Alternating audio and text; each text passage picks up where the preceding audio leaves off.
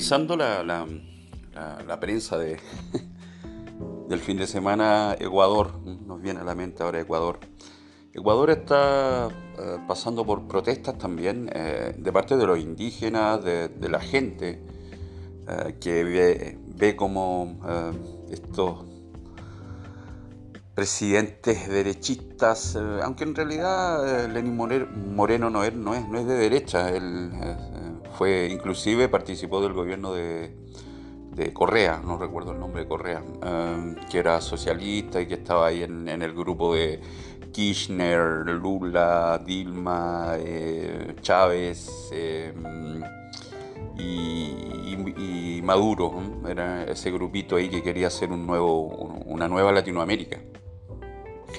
Hay protestas, hay llamados a, derrocar al gobierno. Eh, por lo mismo, por lo que hemos estado hablando estas tantas eh, grabaciones ya, intercambios de, opiniones. Eh, neoliberalismo, querer privatizar todo, querer alzar los precios. la derecha siempre se preocupa de, cagarnos la vida, en realidad y, el problema es que no, no nos damos cuenta, o, las personas no se dan cuenta que ese es en definitiva el, el, asunto, el meollo de todo, es que eh, paguemos más impuestos, eh, paguemos más por casa, paguemos más por educación, paguemos más por salud, paguemos más por, por eh, beneficios hacia los privados. Entonces, eh, se, se, produce una, especie de círculo vicioso ahí, ¿eh? entre nosotros que mantenemos a estos gobiernos. Bueno, yo no, yo siempre he votado por la, por la, oposición, nunca voté por ningún candidato en mi vida de derecha. Y, bueno, desde que comenzamos a votar el año 89, por ejemplo, eh, he sido traicionado por, por estos políticos también de, centro izquierda y, y, no tenemos como, como una, una forma de, mejorar esto, ¿ah? porque son seducidos nuestros políticos ¿ah? por, el dinero, por, los empresarios. Hubo un escándalo en Chile que eh, te voy a hablar un poco de, lo que fue eh, la dictadura. Bueno, la dictadura repartió todas las empresas eh, cuando comenzó a privatizar, curiosamente los que compraron todas esas empresas eran partidarios de Pinochet, ¿ah? que estaban posicionados económicamente. Y ellos se quedaron con todas las empresas estatales y, inclusive el yerno de Pinochet se quedó con, con Sokimich. Sokimich es la sociedad química chilena, ¿ah? la que tiene que ver con todos los eh, estudios y las pesquisas, eh, pesquisas se dice en español, búsquedas de yacimientos minerales. Eh, entonces, él ahora, con, con, lo del litio, con el boom del litio, bueno, tú sabes que el litio es, bueno, tú trabajas en, minería precisamente, debes saber lo que es la energía del futuro, ¿cierto? de, de las baterías eh, que van a usar los, los, autos eléctricos, por ejemplo. Entonces, él se quedó con el litio. Eh, un millonario, o sea, estamos hablando de miles de millones de dólares. Entonces, él comenzó a financiar y tenía una especie de, eh, fondo especial para los políticos. O sea, los políticos le pedían dinero para las campañas y el one se, se las daba. Y no solo políticos de derecha, sino que de izquierda también. Entonces hubo un escándalo ahí muy grande respecto a eso. Y viene a la, a la, a la, a la palestra entonces esto de, que los políticos son seducidos, son seducidos y, los atrapan. Había un, en el sur también votaron por un, por un, eh, por un pescador, pero ese pescador después fue... Eh, absorbido por, la corrupción también, eh, por eh, otros políticos de centro derecha, por ejemplo, de centro izquierda, perdón, que, eh, lo seducieron y, comenzaron a dirigir la votación, por ejemplo, en algún proyecto de ley que beneficiaba a, los ricos siempre, porque aquí los que terminan ganando siempre son los ricos, son astutos los ricos, pero, pero son, son obvios, entonces tú, tú, tú con un mínimo de conocimiento puedes llegar a sospechar de ellos, entonces no hay, no hay, no hay nada de misterio en, sus actitudes, en, su, en su eh, en su forma de corromper a los políticos. Entonces ya no nos sentimos representados por nadie. Es cosa de ver las leyes que ellos promulgan. Eh, eh, se habla, ayer comentaba eso de democracia, la democracia, que está en peligro la democracia, que lo mejor es la democracia. ¿De qué democracia me hablan si siempre ellos están haciendo leyes entre cuatro paredes, eh, haciendo, negociando entre ellos? y eh, formulando leyes, eh, dictando leyes para, para nosotros que, siempre somos los perjudicados en todo. Eh, ¿cómo, cómo, hacer ver a las personas el daño que nos hacen los políticos? ya no solo políticos de, derecha, sino que abiertamente también de izquierda, por, por lo que ya comentábamos, por esa esa tendencia de caer en la seducción del dinero. Eh, entonces, eh, estamos eh, totalmente indefensos ante, ante, ante los políticos y no, tenemos como una salida, una escapatoria. yo no sé hasta dónde va a durar esto, yo creo que va a ser muy fuerte. Y si llega a salir, por ejemplo, un gobierno de izquierda en Chile o en Brasil, eh, van a ser lapidarios, o sea, los, los, bolsominios van a ser lapidarios. Ya están usando la mentira eh, como, como, como, aliado.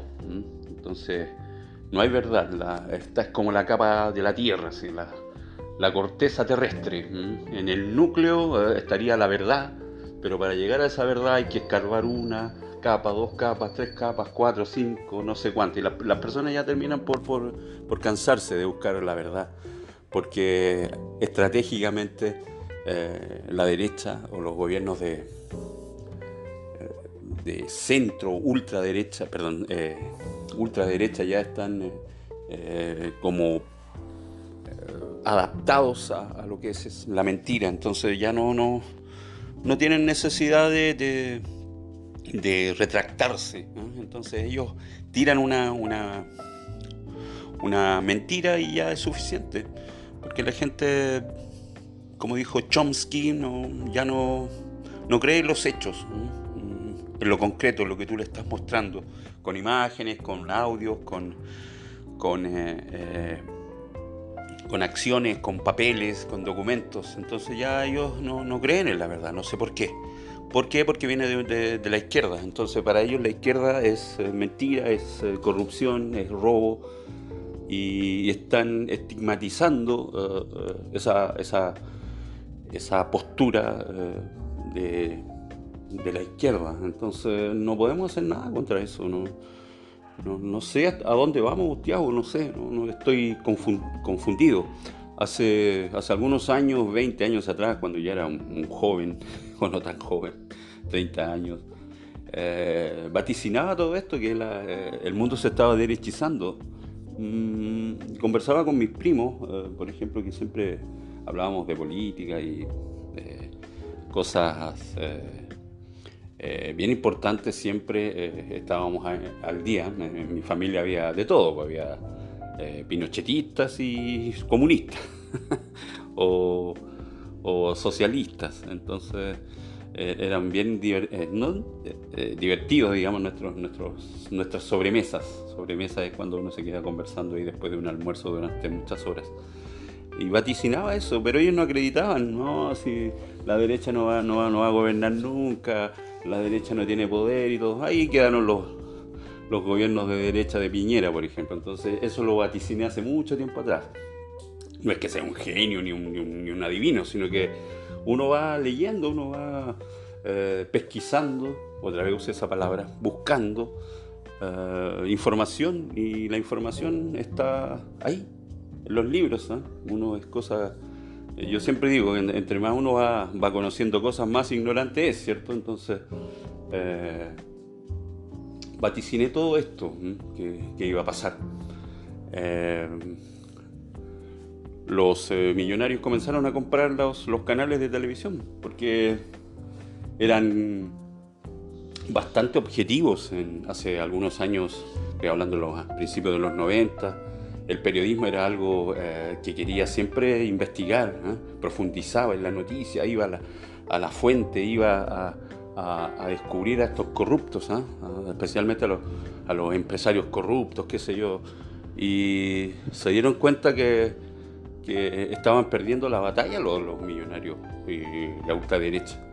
Entonces aquí comenzaron a comprar los, periódicos primero, después las revistas, eh, las radios y llegaron a la televisión, comenzaron a comprar los canales de televisión para enviarnos esos eh, mensajes subliminales y, mostrarnos mentiras. ¿ah?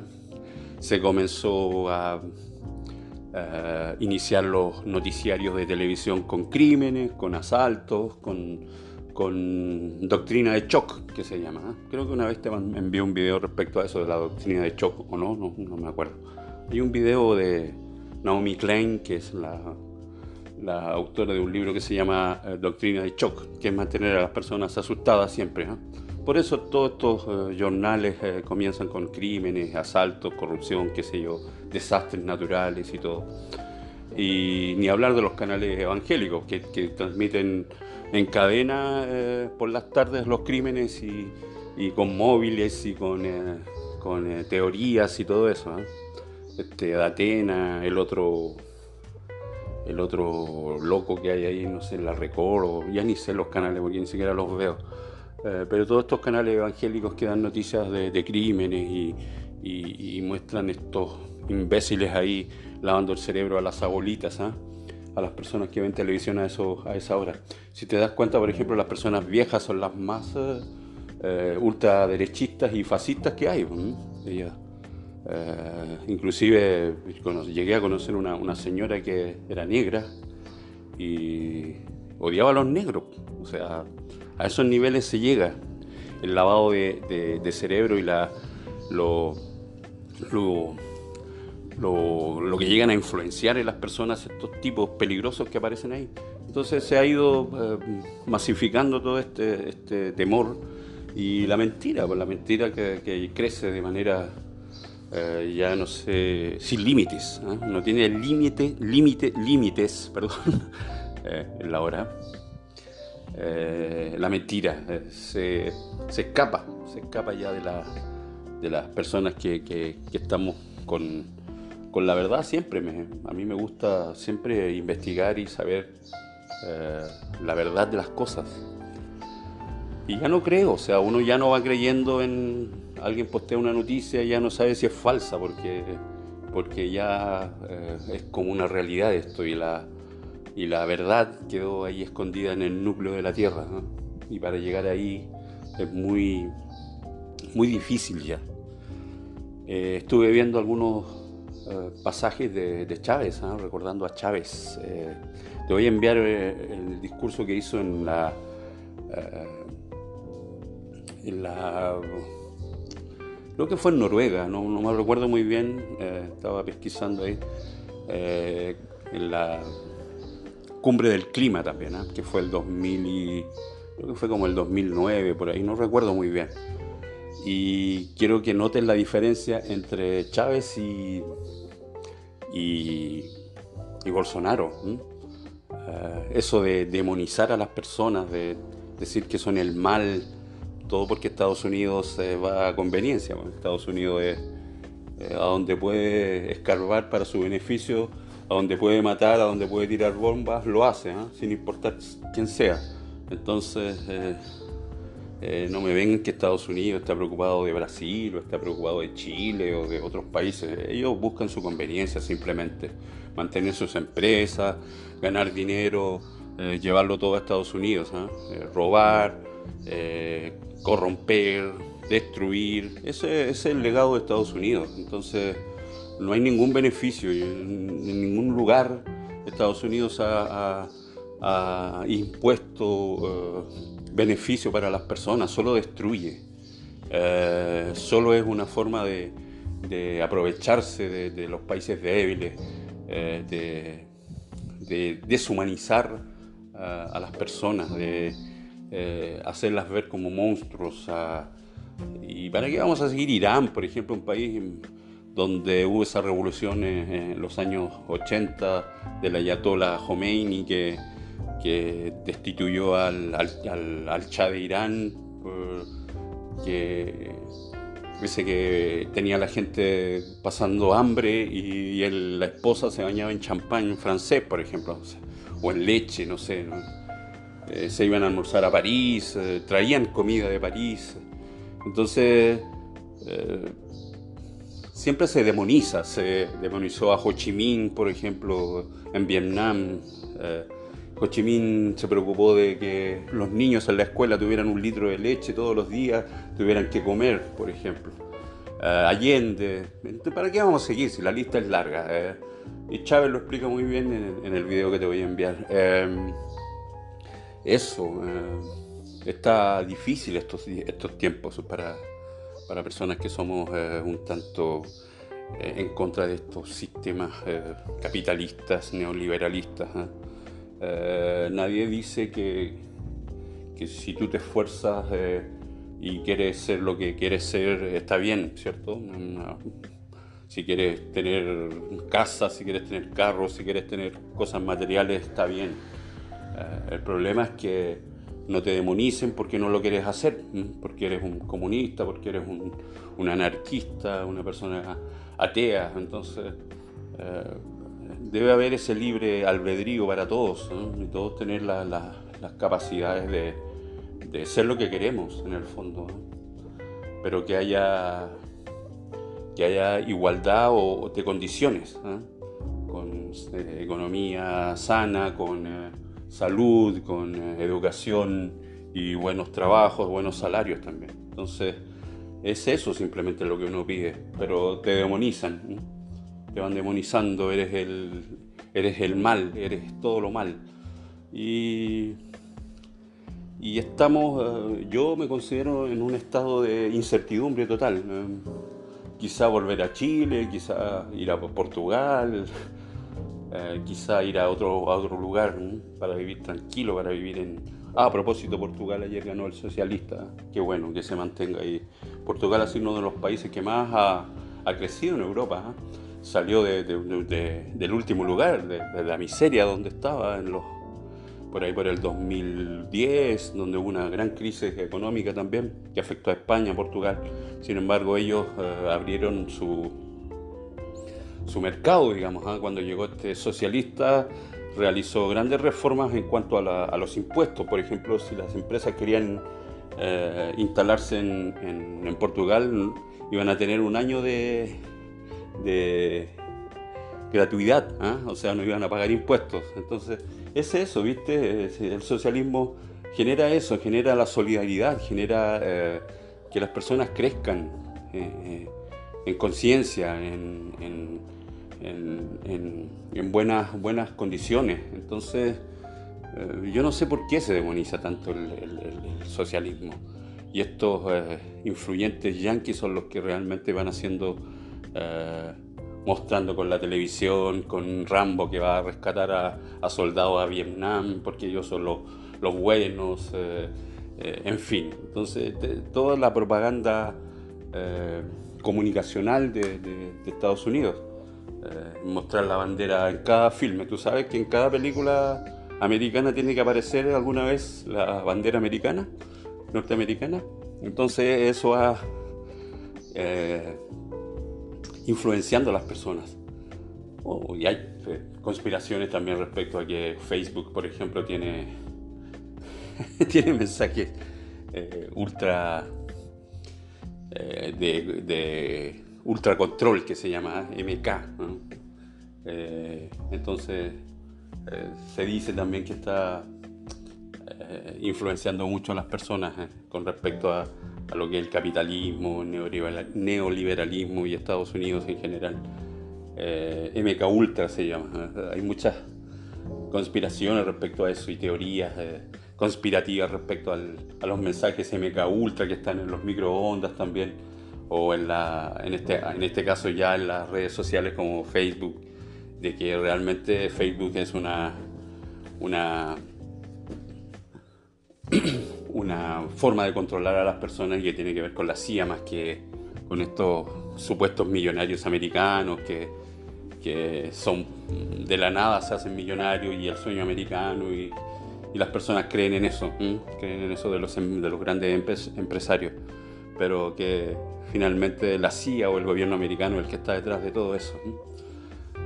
Conspiraciones, no lo sé, ahí uno va sacando sus propias eh, conclusiones. Ok, que tengas una buena semana laboral, yo aquí eh, viendo lo que pasa.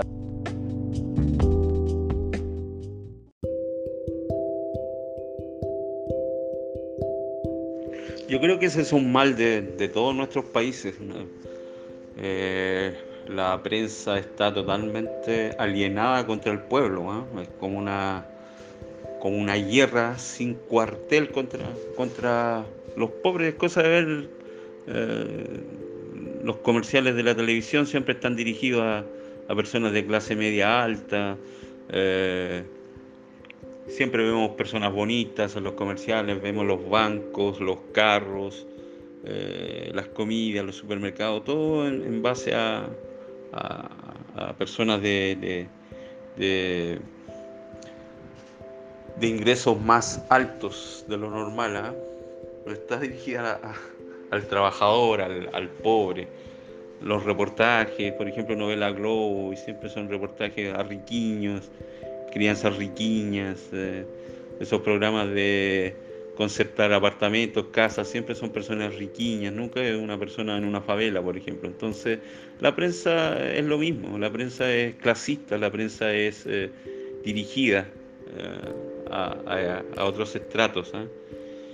Y ya no hay que creer, en la prensa, en los periodistas, yo creo que no, no está de más. Se salvan de 10, se salvará uno quizás. Y es mucho, yo creo. ¿eh? Mm, menos de la mitad de uno se salva, porque los que tienen conciencia, digamos, conciencia social. Y, se da todo, en todo lugar, no solo en Argentina, en Argentina, en Perú, en Chile, ahora en Brasil. Bueno, en Brasil, desde que llegué que me he dado cuenta de eso. Eh, estamos sin, sin, sin, rumbo, yo diría. ¿eh? Estamos en un, en un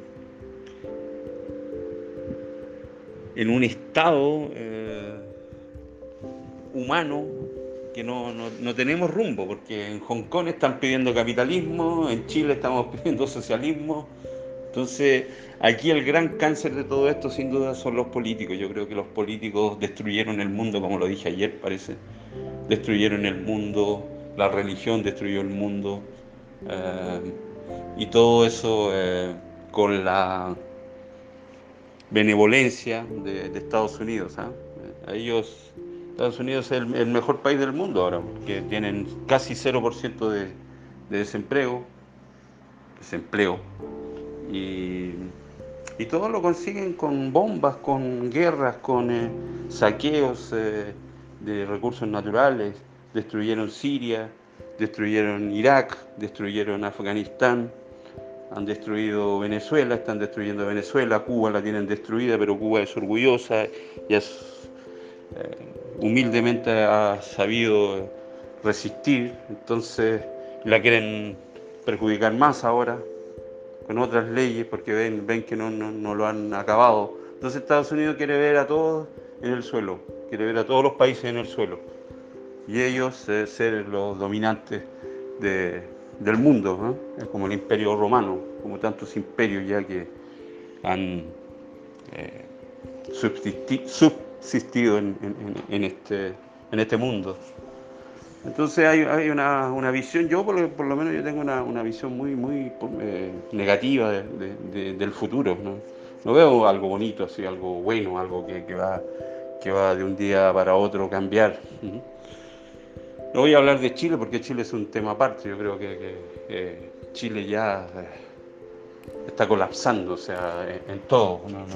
va, a demorar mucho para, reconstruirse. Y tampoco quieren entender los políticos, los millonarios, los empresarios. No quieren. Algunos quizás han, recapacitado en, lo que crearon, ¿ah? en ese monstruo que crearon, en esa cirugía estética ¿ah? que ya tantas veces hemos hablado. Em, yo eh, siempre fui como bien visionario de, lo que podía pasar, eh, no solo en Chile, sino que en el mundo. ¿ah? Siempre de acuerdo con lo que va leyendo, uno lo que van hablando artistas, lo que van hablando escritores, filósofos, uno va sacando sus, sus teorías y sus conclusiones. ¿ah? Y, y, no hacemos caso, no, hay caso. Yo eh, creo que la, divinidad siempre nos manda señales ¿ah? Anticipadas. Entonces, si, si, hacemos la cosa equivocada, va a dar errado todo. Y es lo que está pasando. Eh, sabíamos que, el capitalismo no funcionaba, sin embargo, insistimos con él. Eh, sabíamos que los políticos eh, eran corruptos, sin embargo, insistimos con ellos. Sabíamos que la prensa era alienada contra el pueblo, sin embargo seguimos asistiendo a TV, seguimos dándoles dinero, seguimos comprando productos. Entonces, eh, no sé qué podemos hacer. Yo, yo realmente creo que eh, nuestra sociedad debe renacer de nuevo, debe comenzar de cero, ya decir partamos de acá, ahora seamos otra, otra sociedad, otro, otro, otro sistema, otro sistema económico, otro sistema educativo, otro sistema eh, financiero, otro sistema eh, de negocios, otro sistema de transporte, todo, todo, todo debe cambiar. ¿Para qué queremos dinero? ¿Para qué tanto dinero? No lo sé. No, sé, ¿para qué hay personas que quieren tanto dinero? Eh, no lo explico eso, ¿no? Las ostentaciones, restregar en la cara eh, el, poder a otras personas. Yo, yo no sé cuál es la, idea de, juntar tanto dinero, no ser equitativos. Las diferencias ah, de sueldo, es más fácil esa palabra. Las diferencias de sueldo en Chile llegaban a casi 200 Estamos hablando de los de los años 90, cuando yo estaba allá. Casi 200 veces. Y, si tú vas a los países europeos, no llegan más allá de 30, de 30 veces de diferencia. Entonces vemos un juez que gana 17 millones, eh, eh, no, eran 70. claro, 70 millones por mes, 70 millones, eso es, mucho dinero en Chile. estamos hablando de un millón, da como... Eh, 200 mil reales.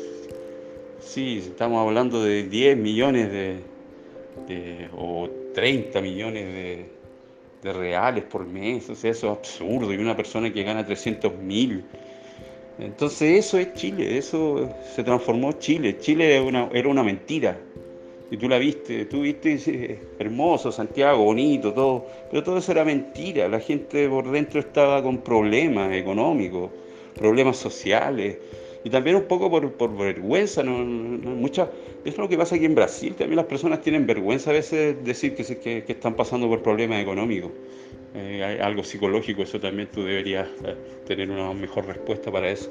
Las personas sufren y se guardan todo. Eh, era vergonzoso decir en Chile que que estabas pasando hambre, por ejemplo, o que, o que no tenías para pagar la cuenta del, eh, del, teléfono, a veces te lo cortaban, las personas se avergonzaban de eso, es que se cayó, se cayó un poste de, con la guía telefónica, por eso no tenía teléfono, siempre buscaban excusas, y esas excusas ya no están valiendo, porque el capitalismo nos, nos liquidó, nos, nos, fue matando de a poco, fue como un cáncer así, ¿no?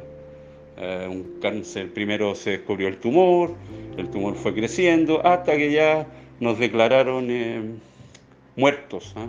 Entonces el capitalismo se murió en Chile eh, y, tiene que renovarse y que sirva para los demás países también, que sirva para, para Brasil, para Argentina, para Perú, para todos. Pues el capitalismo no funciona, el capitalismo es una mentira, es ostentación, es decir, oh, mira que somos felices, oh, mira que estamos bien, oh, mira lo que tengo. No, eso no. Debemos mirar más a, a lo humano Eh, no sé si te conté la anécdota, por ejemplo, cuando mis primos que vivían en Suecia llegaban con sus enamoradas suecas allá y a veces llegaban con grupos de amigos, qué sé yo, a Chile, a, la, casa de, nuestra familia, a las casas de nuestra familia, y ninguno sabía conducir, por ejemplo, porque el interés de ellos no era tener un auto. Entonces, ya quién sabe, mi hermano decía, aquí hay un carro, quién sabe conducir para, para que salgan. Y nadie sabía conducir porque a ellos no les interesa eso, tienen otra mentalidad, tienen tienen la mentalidad de cuidar el medio ambiente, de ser felices con, cosas eh, simples. Entonces, eh, no estoy en contra de quien quiera conducir, ya lo he dicho otras veces, o quien quiera tener un auto, o un lindo departamento, una linda casa, no estoy en contra de eso, sino que debemos apuntar hacia otros, hacia otros, eh, hacia otras cosas, hacia, hacia, ser felices, a eh, disfrutar la vida, a que nos alcance para ir a un concierto, que nos alcance para ir a una obra de teatro, a un país de vacaciones, eso, a eso aspiramos. Eh, te voy a enviar un documental de, bueno, creo que está en Netflix, te lo, voy a nombrar, que es de Michael Moore, que es un activista, no es un activista, más bien un periodista americano, un gordiño que hacía un programa muy bueno en los 90 eh, y que yo lo veía por el cable y que ahora está dedicado a hacer documentales, eh, largometrajes. Se llama ¿Qué invadimos ahora? Es eh, respecto a Estados Unidos. Es un poco antiguo, sí, el, documental, pero, pero es válido también. Y muestra cómo en Italia, por ejemplo, las personas se dedican a disfrutar la vida. Eh, y no están preocupados de, tener el mejor televisor o el mejor auto, sino que vivir la vida disfrutarla. Eso es lo que nos quita el capitalismo. El capitalismo nos quitó todo eso. Eso de trabajar eh, eh, de más, con sobrecarga, andar estresado, de mal genio, correr para allá, correr para acá. Eso nos enseñó el capitalismo. El capitalismo es, es lo peor que nos pudo haber pasado como sociedad humana. Entonces, es eso. Eh, y en Argentina también, como tú dices, mostraste ahí, los periodistas son culpables eh, muy, muy eh, encima también de, la media. Entonces ellos, ellos han hecho de esta sociedad eso, de odio, de, reírnos del que tiene menos, de, ostentar, de enrostrar lo que tenemos. es un un mal, un mal esto del capitalismo, nos, ha hecho muy mal.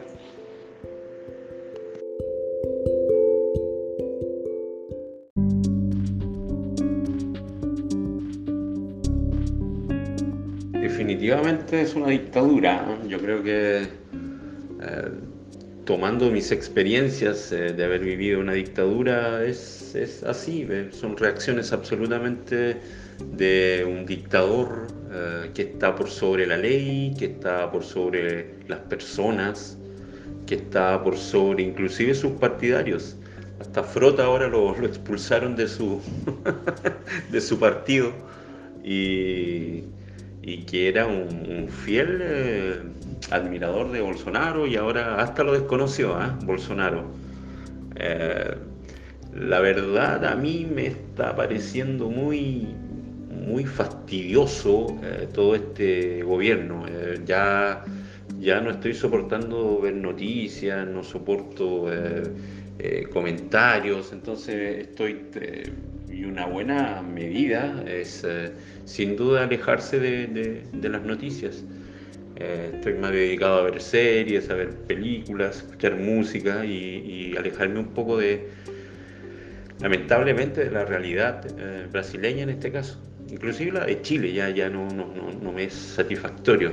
Y sí, eh, en Chile pasaba, por ejemplo, que había artistas que eh, decían que no, no, eran ni de izquierda ni de derecha, que no participaban abiertamente de la política, y cuando deciden participar de la política, el 100% son de derecha. Y eso pasa con, con eh, futbolistas, con exfutbolistas, con cantantes, actores, qué sé yo. Eh, pero en general los actores, por ejemplo, al igual que aquí, son, son más proclives a, la izquierda y se mantienen siempre en un nivel de, de, supuestamente favorable al pueblo. sin embargo, hay algunos que ganan mucho dinero haciendo comerciales y todo eso y andan con el discurso de la izquierda que a veces no es muy creíble en realidad. personalmente he conocido muchos muchos casos de esos, de que reniegan a veces su, su militancia por, eh, por, conveniencia también. Y hablamos específicamente de los eh, artistas de derecha que, que, suele ocurrir eso. Eh, es realmente una incertidumbre con lo que va a pasar en Brasil.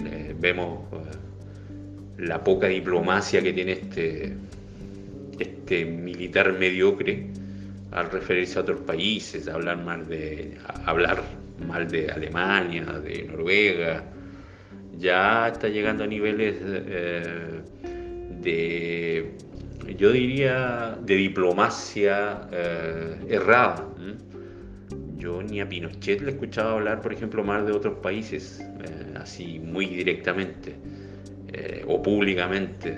Entonces, el discurso de Bolsonaro es realmente de odio, así ya a niveles de de, prácticamente creerse como que él es eh, un ente superior y que está ahí eh, eh, con derecho a menospreciar o a menoscabar a las personas y a los países en este caso. Los argentinos lo mandaron a la mierda ya, hasta Macri lo mandó a la mierda. Entonces, tomara, ojalá que ojalá que eh, las izquierdas eh, eh, tomen el curso de nuevo de, nuestros países. nuestros países no pueden vivir de capitalismo. Aquí somos países subdesarrollados que, que no podemos vivir de capitalismo. Eso es para países ricos que tienen buena educación, buena infraestructura, escuela, salud. Nosotros no. ¿Qué es eso del neoliberalismo? Es para países ricos, no es para países que están en vías de desarrollo o con eh, deficiencias en, vivienda, en salud, educación. No, no, puede ser. Quizá puede ser para países chicos como Uruguay, el mismo Chile, qué sé yo, que aquí tienen una menor cantidad de, habitantes. Sí se puede quizá ejercer un, capitalismo en este caso, más... Eh, tampoco está dando cierto. En Chile hay muchos problemas con la educación, con con eh, eh, los estudiantes que están haciendo protestas.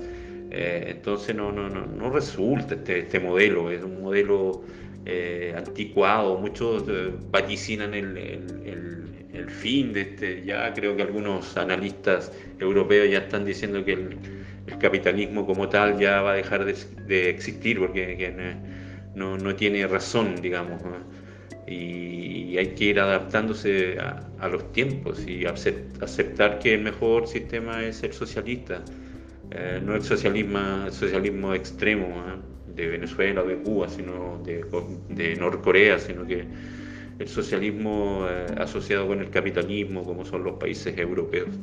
Yo creo que eso puede funcionar. No sé en Brasil, porque Brasil es un país tan grande que, y con tantos recursos que, que, que no sé si pueda también resultar. El problema es que eh, estos eh, nuevos líderes eh, quieren a, forzar esos sistemas, imponerlos prácticamente a la fuerza como lo pusieron en Chile a, punta de fusil prácticamente.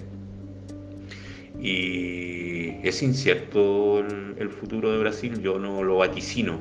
Vaticinaba un gobierno ruin, un gobierno malo, eso no había duda vaticinaba privatizaciones, vaticinaba todo lo que ha pasado, pero ha ido decantando rápidamente. Y, claro, eh, veo que no, no hay. Los políticos mismos, políticos no, se movilizan para, sacar a este tipo. Eh, es un, como dijo eh, un periodista por ahí, escuchar, es un peligro para Brasil.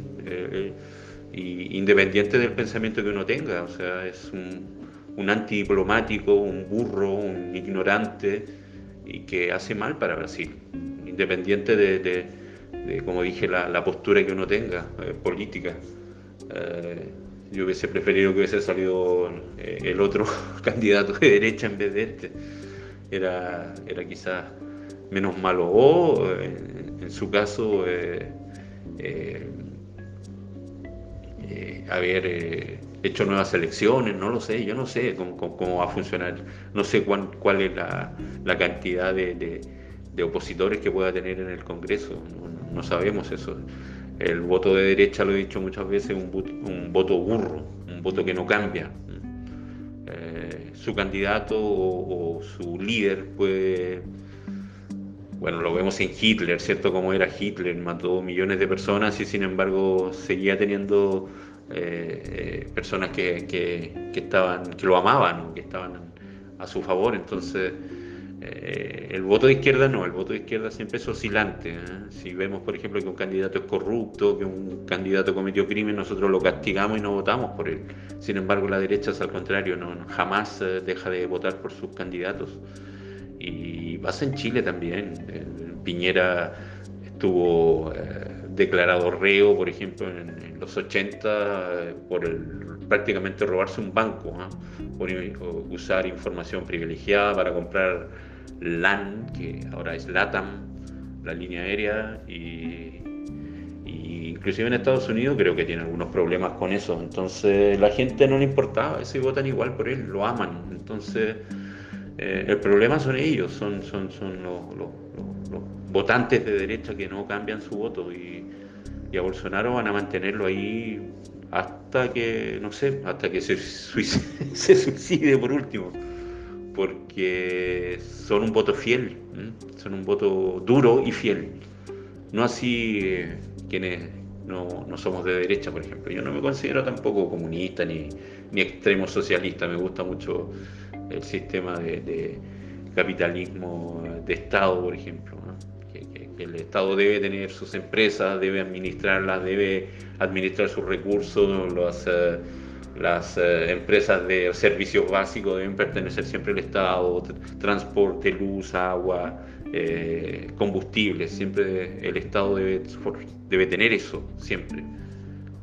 y de ahí surge la, repartición equitativa, ¿cierto?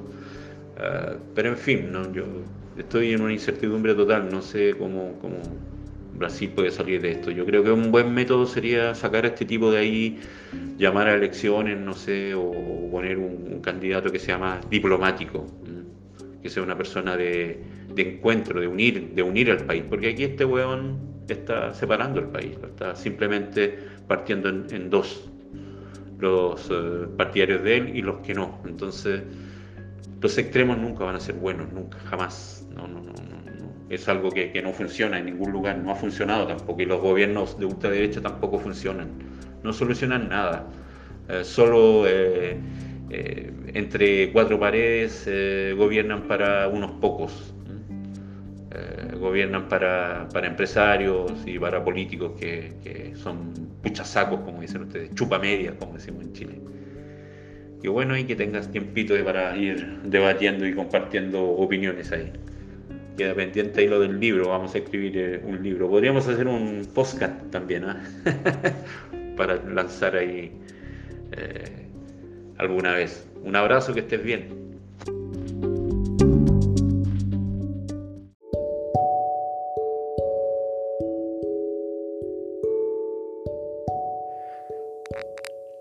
El hoyo. Muchos comentarios eh, eh, he visto a través de, las redes sociales, especialmente de, YouTube, donde sigo algunas páginas eh, de cine y que me, despejan la mente en cuanto a, algunos comentarios sobre, sobre películas en las cuales a veces coincidimos con los gustos, otras veces no. Generalmente tenemos una visión bastante objetiva o más bien subjetiva ¿eh? de lo que puede ser una película. Yo creo que El Hoyo cumple un rol bastante honesto, creo que es una película que entretiene, que mantiene expectante muchas veces y ese, ese, ese toque de misterio para saber eh, a dónde va la historia, ¿eh? cuál será el final de la historia y, nos transporta a eso, a llevarnos a, a, a ese, a esa especulación que tenemos con respecto a por qué pasan las cosas, por qué ocurren. Eh, los personajes son bien marcados, tenemos oh, una sociedad eh, eh, donde la élite, donde los más poderosos, los que tienen más dinero, siempre están encima. Están los del medio, donde podríamos calificarnos nosotros, quizás ahí los trabajadores, los que tenemos sueños también. Y están los de abajo, los que supuestamente nunca se esfuerzan por, por, llegar arriba. Eh, hay personajes ahí que representan, por ejemplo, la, la, parte eh, eh, intelectual, como, como es el protagonista, donde el, a, los, a, a los presos, en este caso, yo no sé si son presos ¿ah? o si están castigados ahí por la sociedad, no lo sé. Queda un poco eso al, misterio ahí, a, descubrir realmente qué, es lo que pasa con ellos y por qué están ahí. Eh, representa al intelectual, al tipo que lee, al que ve quizás la, vida desde otra perspectiva, de una perspectiva más eh, emocional, poética quizás, pero también inteligente. De, una manera más inteligente. Está el aprovechador, el que usa la violencia para obtener sus cosas, como el, el compañero, el viejo que le toca ahí eh, como compañero al protagonista. Eh, y está el otro, el esforzado, eh, personaje ahí de, color que aparece con una soga al cuello, que parece que es lo, lo que él pidió como elemento para, para, para, quedarse en la cárcel y que representa supuestamente al esforzado, al que lucha cada día por subir los niveles para, para alcanzar la gloria, en este caso alcanzar los niveles más avanzados y que obviamente siempre es humillado por, por quienes están más arriba. Pero eh, una cosa muy esencial de él es que está preocupado por los demás.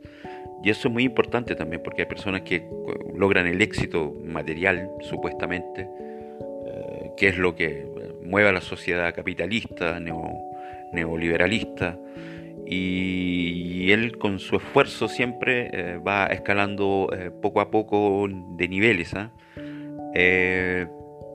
Sin embargo, sin embargo él no, no, no olvida eh, de dónde viene, sus raíces, ¿eh? y siempre está preocupado por, por, los de abajo en este caso. Eh, hay una mujer también que representa quizás la enfermedad, la soledad, y, en su perro ella supuestamente mejora o alivia esa, esa soledad donde hay muchas personas que están solas en el mundo y que necesitan muchas veces de, apoyo emocional y se cargan precisamente en, mascotas u otras cosas también banales, entre comillas. Eh, está la, luchadora eterna, esa que está luchando contra todos y, contra todo y eh, busca a su hija en este caso que es representada supuestamente por, por su felicidad, no lo sé. Es una película bien eh, con muchos clichés también, una película que, representa metafóricamente lo que puede ser la sociedad en, la cual vivimos y donde, por ejemplo, eh, quedó demostrado con esta crisis de, del virus corona que, hay personas que realmente no piensan en otras ¿ah? y solo en, el, individualismo, en el egoísmo ¿ah? y de no compartir realmente lo que ellas tienen. Eh, es una película muy, muy muy entretenida si se mira desde esa perspectiva. Obviamente tiene cosas bastante violentas que, hay personas que no han soportado eh, continuarla. Eh, sin embargo, a mí me parece una, una película eh, similar a otras. No es una gran película que va a quedar en la historia como una, una tremenda película que uno la va a recordar siempre. ¿no? Yo creo que de aquí a un mes ya es posible olvidarla. recomendable, sí, es una película para para personas que buscan eh, alternativa en el cine. ¿eh? No es una película para ver ahí eh, comiendo, comiendo cabritas en una tarde de domingo, no. Es una película que da para, para pensar, para, para, para meditar un poco también de lo que hemos construido como sociedad, como mundo. y esa es sin duda la, la gran metáfora. me gustó mucho la película, sin embargo, creo que exagerar en su contenido o en su, novedad eh, es un poco exagerado.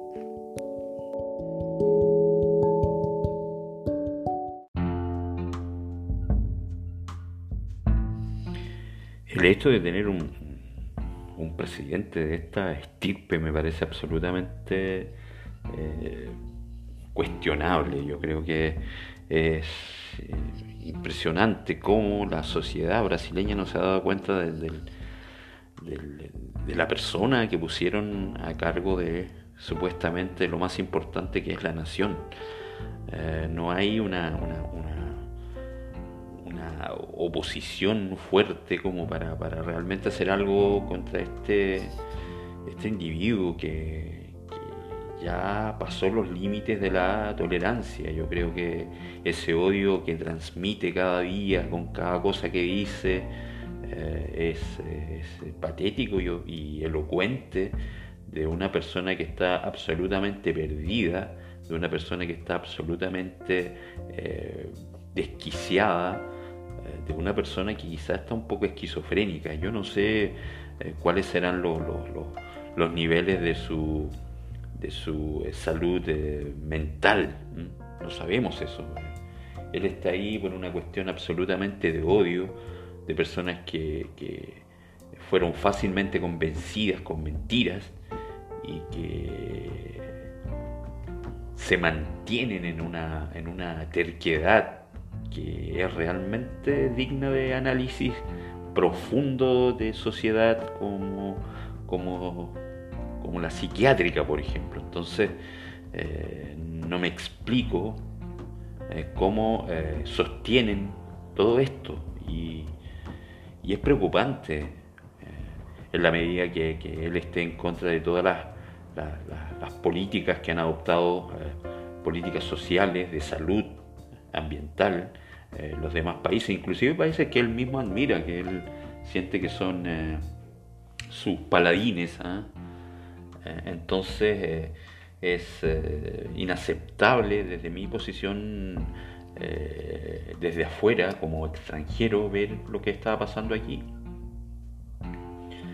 Eh, esto es un bien común, yo creo que prevenir siempre va a ser la mejor opción. Eh, uno ve las noticias, se informa a través de relatos, a veces también uno se engaña un poco también con muchas noticias falsas, pero en general ir a los medios oficiales y ver realmente cómo ha sido esta, esta pandemia en países como España, Italia, es, preocupante y de cómo eh, no fuimos capaces, o ellos quizás no fueron capaces de afrontarlo con más seriedad. Yo creo que aquí tenemos la gran oportunidad en nuestros países de, hacerlo, sin embargo tenemos estos gobiernos eh, infelices, eh, totalmente fuera de, toda lógica y que nos están llevando prácticamente a un a una crisis eh, humanitaria, a una crisis de, incapacidad de, ser eh, quienes nosotros mismos podamos eh, ser la solución para todo esto. Yo creo que aquí lo, único que hay que hacer es revelarse y, ser más, más preocupados por, por, nuestro entorno, por nuestra familia, por nosotros mismos y tener ese amor por, por, quienes, por quienes nos rodean, por nuestros parientes. Entonces es una buena forma esa revelarse y no ir eh, a favor de, estos eh, imbéciles que, tenemos en el poder. Eh, el mundo ha soportado guerra durante años, cinco, cinco años la primera, seis años la segunda, con crisis y, ningún millonario perdió su dinero. Entonces debemos ser muy, muy, muy eh, cuidadosos con nosotros mismos, querernos a nosotros mismos.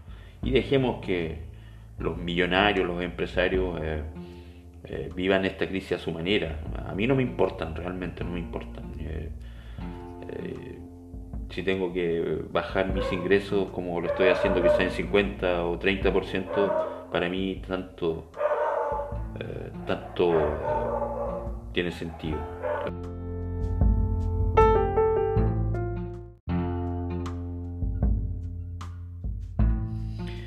El hecho de tener un, un presidente de esta estirpe me parece absolutamente eh, cuestionable. Yo creo que es impresionante cómo la sociedad brasileña no se ha dado cuenta desde el de la persona que pusieron a cargo de supuestamente lo más importante que es la nación. Eh, no hay una, una, una oposición fuerte como para, para realmente hacer algo contra este, este individuo que, ya pasó los límites de la tolerancia. Yo creo que ese odio que transmite cada día con cada cosa que dice eh, es, patético y, elocuente de una persona que está absolutamente perdida, de una persona que está absolutamente eh, desquiciada, eh, de una persona que quizás está un poco esquizofrénica. Yo no sé cuáles serán los, los niveles de su de su eh, salud eh, mental. No sabemos eso. Él está ahí por una cuestión absolutamente de odio, de personas que, fueron fácilmente convencidas con mentiras y que se mantienen en una, en una terquedad que es realmente digna de análisis profundo de sociedad como, como como la psiquiátrica, por ejemplo. Entonces, eh, no me explico eh, cómo eh, sostienen todo esto. Y, es preocupante en la medida que, él esté en contra de todas las, políticas que han adoptado, políticas sociales, de salud, ambiental, los demás países, inclusive países que él mismo admira, que él siente que son sus paladines. Eh, entonces eh, es eh, inaceptable desde mi posición, desde afuera, como extranjero, ver lo que está pasando aquí. esto es un bien común, yo creo que prevenir siempre va a ser la mejor opción.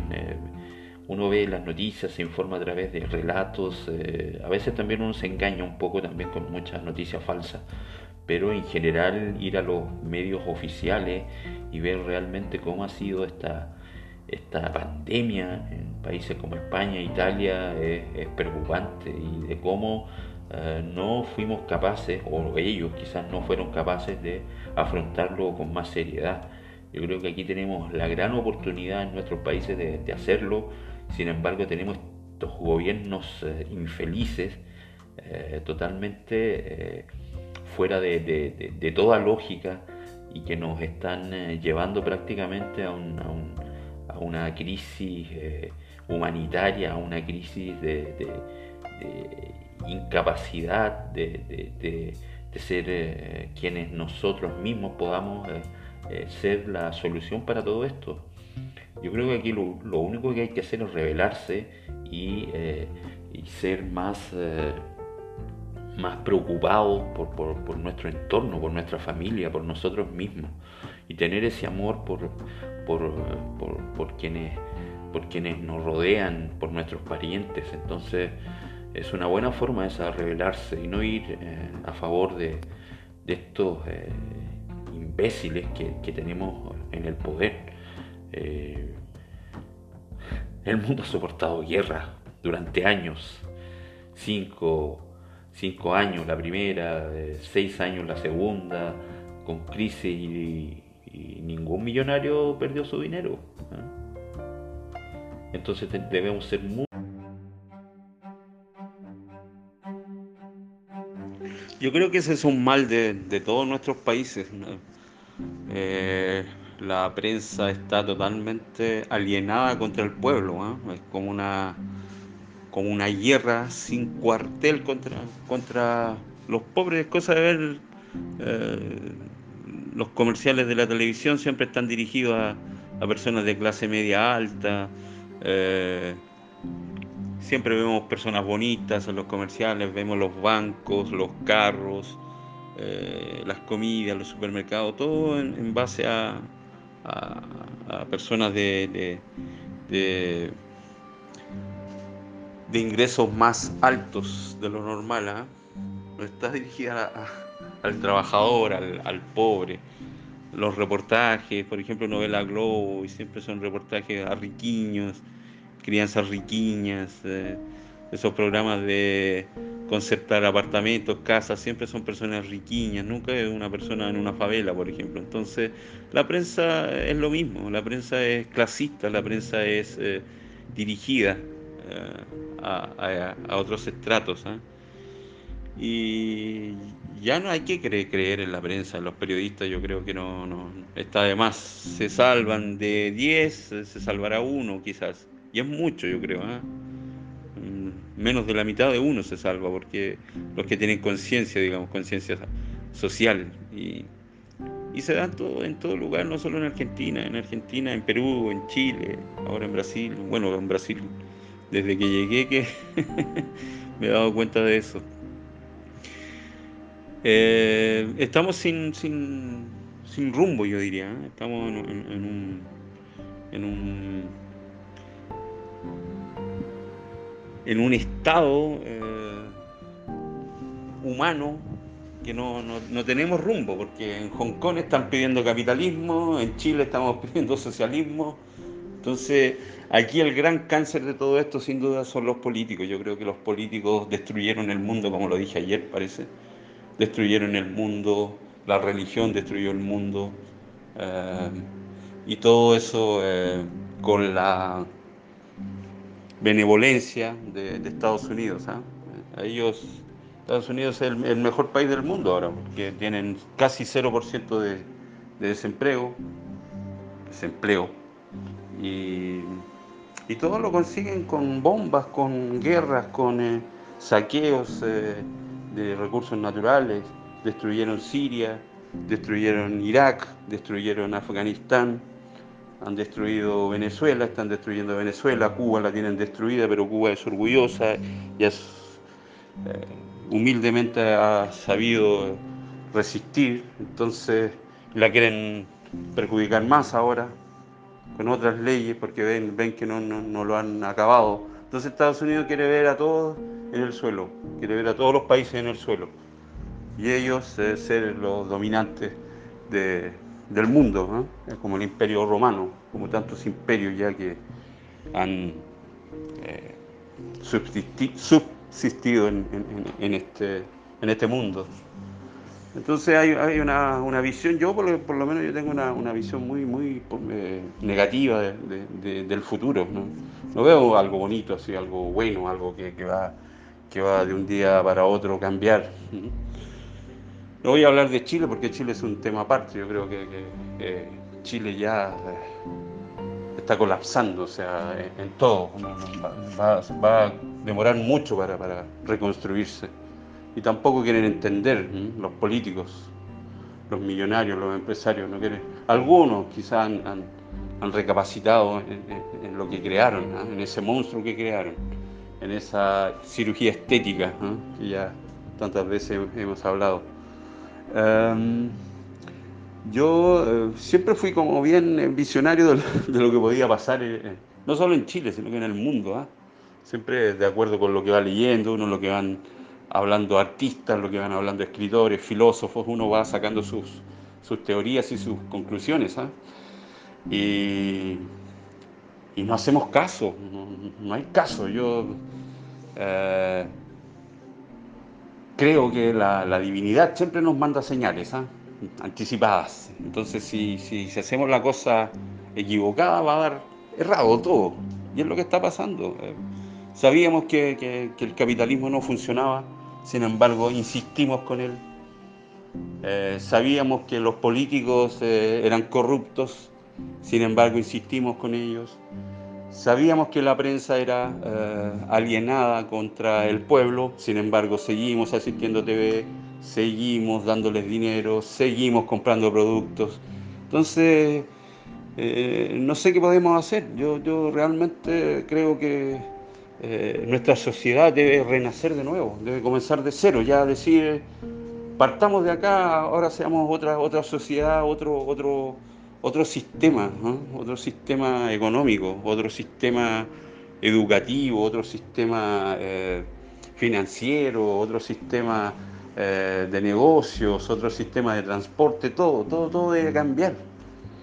¿Para qué queremos dinero? ¿Para qué tanto dinero? No lo sé. Sé, ¿para qué hay personas que quieren tanto dinero? Eh, no lo explico eso, ¿no? Las ostentaciones, restregar en la cara eh, el, poder a otras personas. Yo, no sé cuál es la, idea de, juntar tanto dinero, de, no ser equitativos. Las diferencias ah, de sueldo, es más fácil esa palabra, las diferencias de sueldo en Chile llegaban a casi 200. Estamos hablando de los de los años 90, cuando yo estaba allá. Casi 200 veces. Y, si tú vas a los países europeos, no llegan más allá de 30, de 30 veces de diferencia. Entonces vemos un juez que gana 17 millones, eh, no, eran 70, claro, 70 millones por mes, 70 millones, eso es mucho dinero en Chile. estamos hablando de un millón, da como 200 eh, mil reales. Sí, estamos hablando de 10 millones de, o 30 millones de, de reales por mes, o sea, eso es absurdo, y una persona que gana 300 mil. Entonces eso es Chile, eso se transformó Chile. Chile era una, era una mentira. Y tú la viste, tú viste hermoso, Santiago, bonito, todo, pero todo eso era mentira. La gente por dentro estaba con problemas económicos, problemas sociales, y también un poco por, por vergüenza. No, mucha, es lo que pasa aquí en Brasil. También las personas tienen vergüenza a veces decir que, que, que están pasando por problemas económicos. Eh, algo psicológico, eso también tú deberías eh, tener una mejor respuesta para eso. Las personas sufren y se guardan todo. Eh, era vergonzoso decir en Chile que, que, que, que, estabas pasando hambre, por ejemplo, o que, o que no tenías para pagar la cuenta del, del teléfono, a veces te lo cortaban, las personas se avergonzaban de eso. Es que se cayó se cayó un poste de, con la guía telefónica, por eso no tenía teléfono. Siempre buscaban excusas. Y esas excusas ya no están valiendo, porque el capitalismo no, nos liquidó, nos, nos, fue matando de a poco. Fue como un cáncer así, ¿eh? Eh, un cáncer, primero se descubrió el tumor, el tumor fue creciendo, hasta que ya nos declararon eh, muertos. ¿eh? Entonces el capitalismo se murió en Chile. Y, y, tiene que renovarse y que sirva para los demás países también, que sirva para, para Brasil, para Argentina, para Perú, para todos. Pues el capitalismo no funciona, el capitalismo es una mentira, es ostentación, es decir, oh, mira que somos felices, oh, mira que estamos bien, oh, mira lo que tengo. No, eso no. Debemos mirar más a, lo humano. Eh, no sé si te conté la anécdota, por ejemplo, cuando mis primos que vivían en Suecia llegaban con sus enamoradas suecas allá y a veces llegaban con grupos de amigos, qué sé yo, a Chile, a la casa de, de nuestra familia, a las casas de nuestra familia, y ninguno sabía conducir, por ejemplo, porque el interés de ellos no era tener un auto. Entonces, ya quién sabe, mi hermano decía, aquí hay un carro, ¿quién sabe conducir para, para que salgan? Y nadie sabía conducir porque a ellos no les interesa eso, tienen otra mentalidad, tienen, tienen la mentalidad de cuidar el medio ambiente, de ser felices con, con cosas eh, simples. Entonces, eh, no estoy en contra de quien quiera conducir, ya lo he dicho otras veces, o quien quiera tener un auto, o un lindo departamento, una linda casa, no estoy en contra de eso, sino que debemos apuntar hacia otros, hacia otros, eh, hacia otras cosas, hacia, hacia, hacia ser felices, a eh, disfrutar la vida, a que nos alcance para ir a un concierto, que nos alcance para ir a una obra de teatro, a un país de vacaciones, eso, a eso aspiramos. Eh, te voy a enviar un documental de, bueno, creo que está en Netflix, te lo, voy a nombrar, que es de Michael Moore, que es un activista, no es un activista, más bien un periodista americano, un gordiño que hacía un programa muy bueno en los 90 eh, y que yo lo veía por el cable y que ahora está dedicado a hacer documentales, eh, largometrajes. Se llama ¿Qué invadimos ahora? Es eh, respecto a Estados Unidos. Es un poco antiguo, sí, el, documental, pero, pero es válido también. Y muestra cómo en Italia, por ejemplo, las personas se dedican a disfrutar la vida. Y no están preocupados de, de, tener el mejor televisor o el mejor auto, sino que vivir la vida, y disfrutarla. Eso es lo que nos quita el capitalismo. El capitalismo nos quitó todo eso. Eso de trabajar eh, eh, de más, con sobrecarga, andar estresado, de mal genio, correr para allá, correr para acá. Eso nos enseñó el capitalismo. El capitalismo es, es eh, lo peor que nos pudo haber pasado como sociedad humana. Entonces, es eso. y en Argentina también, como tú dices, mostraste ahí, los periodistas son culpables eh, muy, muy eh, encima también de, la media. Entonces ellos, ellos han hecho de esta sociedad eso, de odio, de, reírnos del que tiene menos, de, ostentar, de enrostrar lo que tenemos. Es, un, un mal, un mal esto del capitalismo, nos ha hecho muy mal.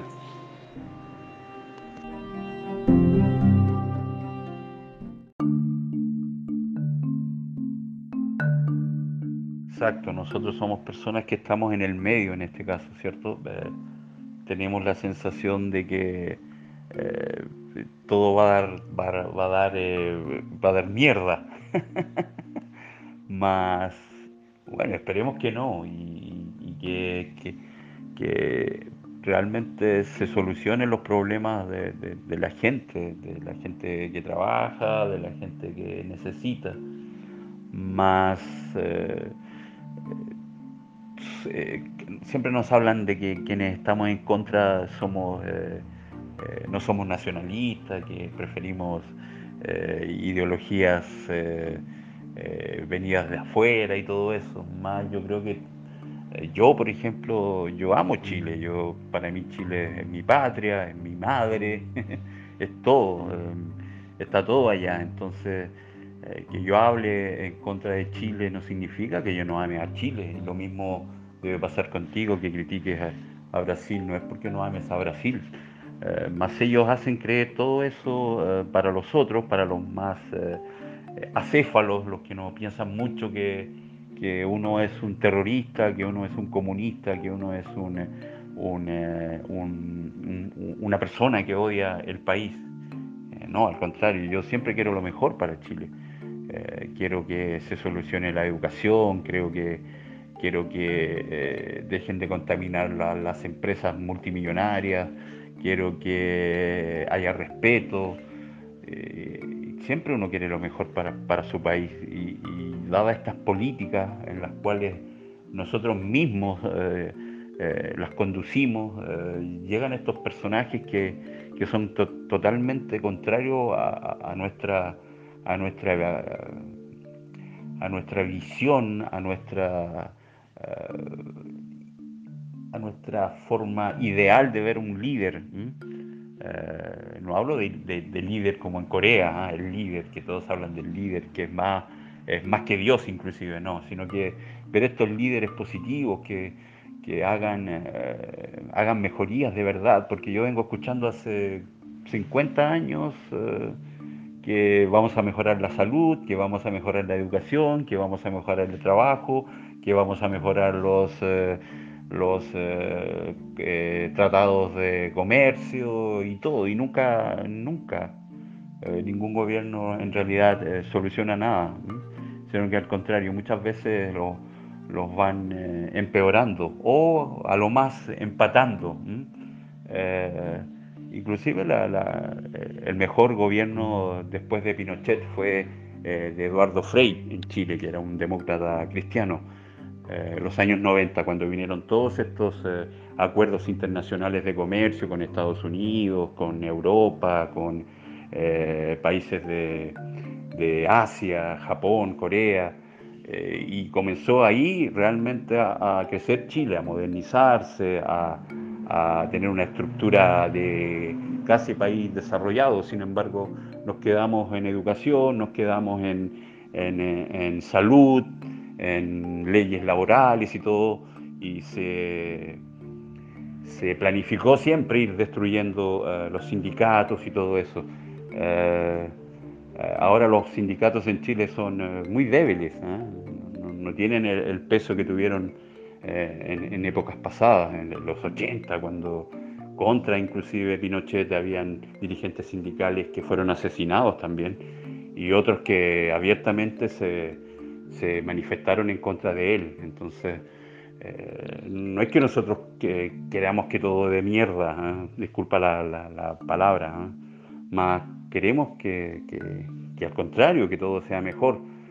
Pero retrocedemos siempre, siempre estamos retrocediendo, llegando a estos, a estos, políticos que, que tienen una, mentalidad absolutamente retrógrada, primitiva casi, bruta. Entonces, eh, ver que aquí la iglesia evangélica sea eh, la voz oficial de, este gobierno me, parece de una barbarie, ¿ah? de, algo absolutamente venido de las cavernas. ¿ah? queremos mujeres en la casa teniendo 10 hijos. ¿ah? cuidando a los hijos en casa y que, el marido vaya a trabajar eh, que llegue a las 6 de la tarde y esté todo pronto, con la mujer esperando con un vestido maravilloso, eh, como esas eh, series americanas. Eso parece que ellos quieren, ¿ah?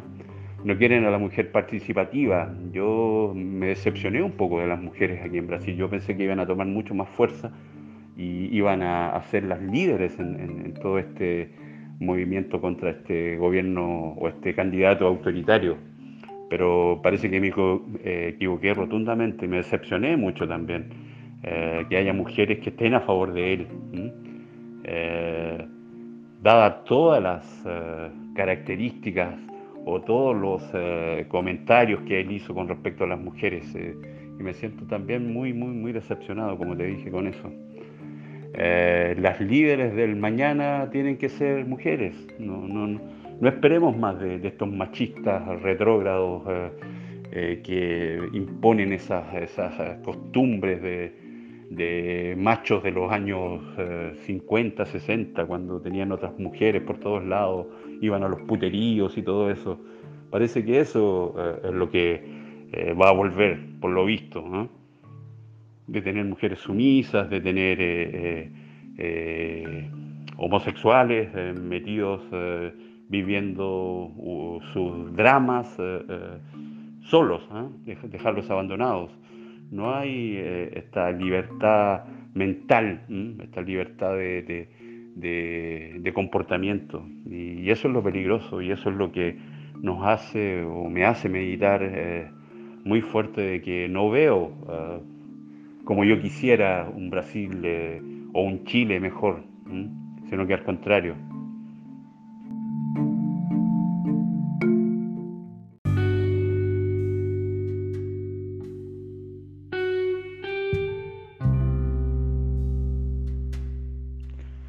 Hablar un poco ahora de religión al respecto a, todo lo que estábamos eh, conversando y escuchando tu último audio también. Eh, que somos yo, como dije, me considero un feminista. ¿ah?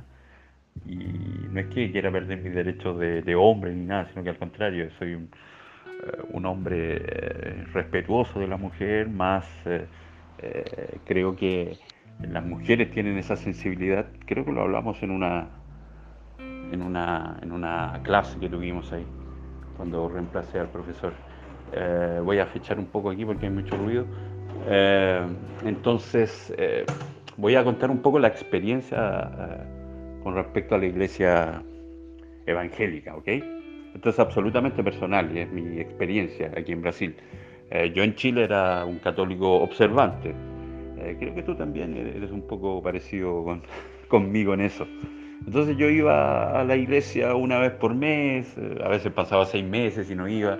Era un, un asiduo eh, visitante de la iglesia, ¿eh? muy creyente también.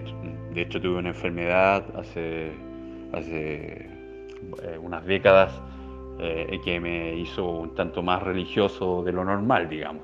Tampoco era un fanático de, que todo mi, mundo era en torno a, la, religión, o a la iglesia en este caso. había cosas que me gustaban mucho de la iglesia católica, de hecho, en la época de, de la dictadura, eh, la iglesia fue un gran eh, sostenedor de, y eh, resguardaba a, los ciudadanos. ¿ah? Tú ibas, por ejemplo, a la iglesia y decías que era un, eras una persona que, estaba siendo perseguida por, la dictadura y ellos te, resguardaban, ¿ah? te, ponían abogados, te, inclusive hasta a veces pedían hasta asilo político en algún país eh, católico, como Francia, Italia, y fueron muchas personas que, de hecho en mi familia hubo eh, algunos tíos también que recurrieron a la iglesia como para, para ir eh, fuera de Chile. Entonces yo era una persona muy católica que llegué a Brasil, conocí a mi esposa eh, a través de internet, después ella fue a Chile, eh, después yo vine y qué sé yo, y nos casamos en Chile y vine, vine a vivir aquí, dejé todo, todo en, Chile, mi trabajo, tenía un buen trabajo, qué sé yo, eh, una buena posición económica, vendí todas mis cosas, regalé el 80% de todo lo que tenía, porque yo era una persona o me consideraba o eh, creo que he cambiado un poco también con el tiempo, una persona muy generosa y di muchas cosas. Eh, no voy a nombrar cuáles para un poco para para no eh, victimizarme quizás. Bueno, el hecho es que yo me vine a Brasil, dejé todo, me casé y me vine a vivir aquí el 2010, cuando estaba Dilma. Entonces mi esposa era, eh, ex esposa era evangélica y yo, eh, por mi libertad de, pensamiento, la acompañaba en ciertas ocasiones a, la iglesia, a la iglesia evangélica. Eh, de hecho, hasta intentó que yo me bautizara por, a través de la iglesia. Más yo había sido bautizado en otra iglesia, creo que a finales de los 80, ¿eh? participé de la iglesia mormona también, ¿eh? buscando ahí mi, mi identidad religiosa. También intenté la iglesia mormona, aquí se llama, se llama mormona, aquí también no sé cómo se llama la, la iglesia de Jesucristo de los santos de los últimos días, es el nombre eh, verdadero de la iglesia mormona, pero todos la conocemos como iglesia mormona. Y yo participé también ahí de, esa iglesia durante un tiempo, qué sé yo. No me gustó para nada eh, el conservadurismo, la hipocresía, y eh, la abandoné rápidamente. Y alcancé a bautizarme. Entonces eh, ya estaba bautizado por las aguas, como llaman allí. ¿ah? comencé, a, como te dije, a acompañar a mi ex esposa, a los cultos y todo y e interiorizarme, a conocer personas, recibir personas en casa, ¿no? hacía eh, llantas, cenas con, hermanos de la iglesia y todo, y todo era muy bonito y qué sé yo. Eh, hablaban de Dios, contaban sus historias, no había alcohol, no había cerveza, no había vino, y, eran personas simpáticas. ¿ah? Eh, ya después comencé a molestarme un poco cuando vino esto de Dilma. ¿Te acuerdas de, los cochiñas cuando comenzaron a salir a protestar con las camisetas verde amarelas? Que ahora odio, que ahora odio ese color amarillo. Y, comencé a conocerlos realmente. ¿ah? Eh, mi, esposa era, tiene un pensamiento eh, igual que el mío, ¿ah? era de mucha, mucha solidaridad con las personas una persona hermosa, mi ex esposa, no tengo nada que decir de eso. Maravillosa, ayudaba a las personas secretamente, nunca hacía publicidad de lo que, de lo que ella ayudaba. Yo también ayudaba mucho a muchas personas de la iglesia. Eh, yo tenía eh, mucho trabajo en, en, San Pablo, en Guarullos. Trabajaba en varias escuelas y entonces tenía una situación económica bastante buena, diría yo, ¿ah? casi a un nivel de un profesional ya de, primer nivel. Entonces ganaba dinero como profesor. Y comenzamos a ayudar a muchas personas que, de, miembros de la iglesia eh, que tenían problemas económicos, hasta con dinero inclusive. ¿ah? Eh, yo, de hecho, mis cestas que recibía de los colegios se las daba a, hermanos, ¿ah? entre comillas.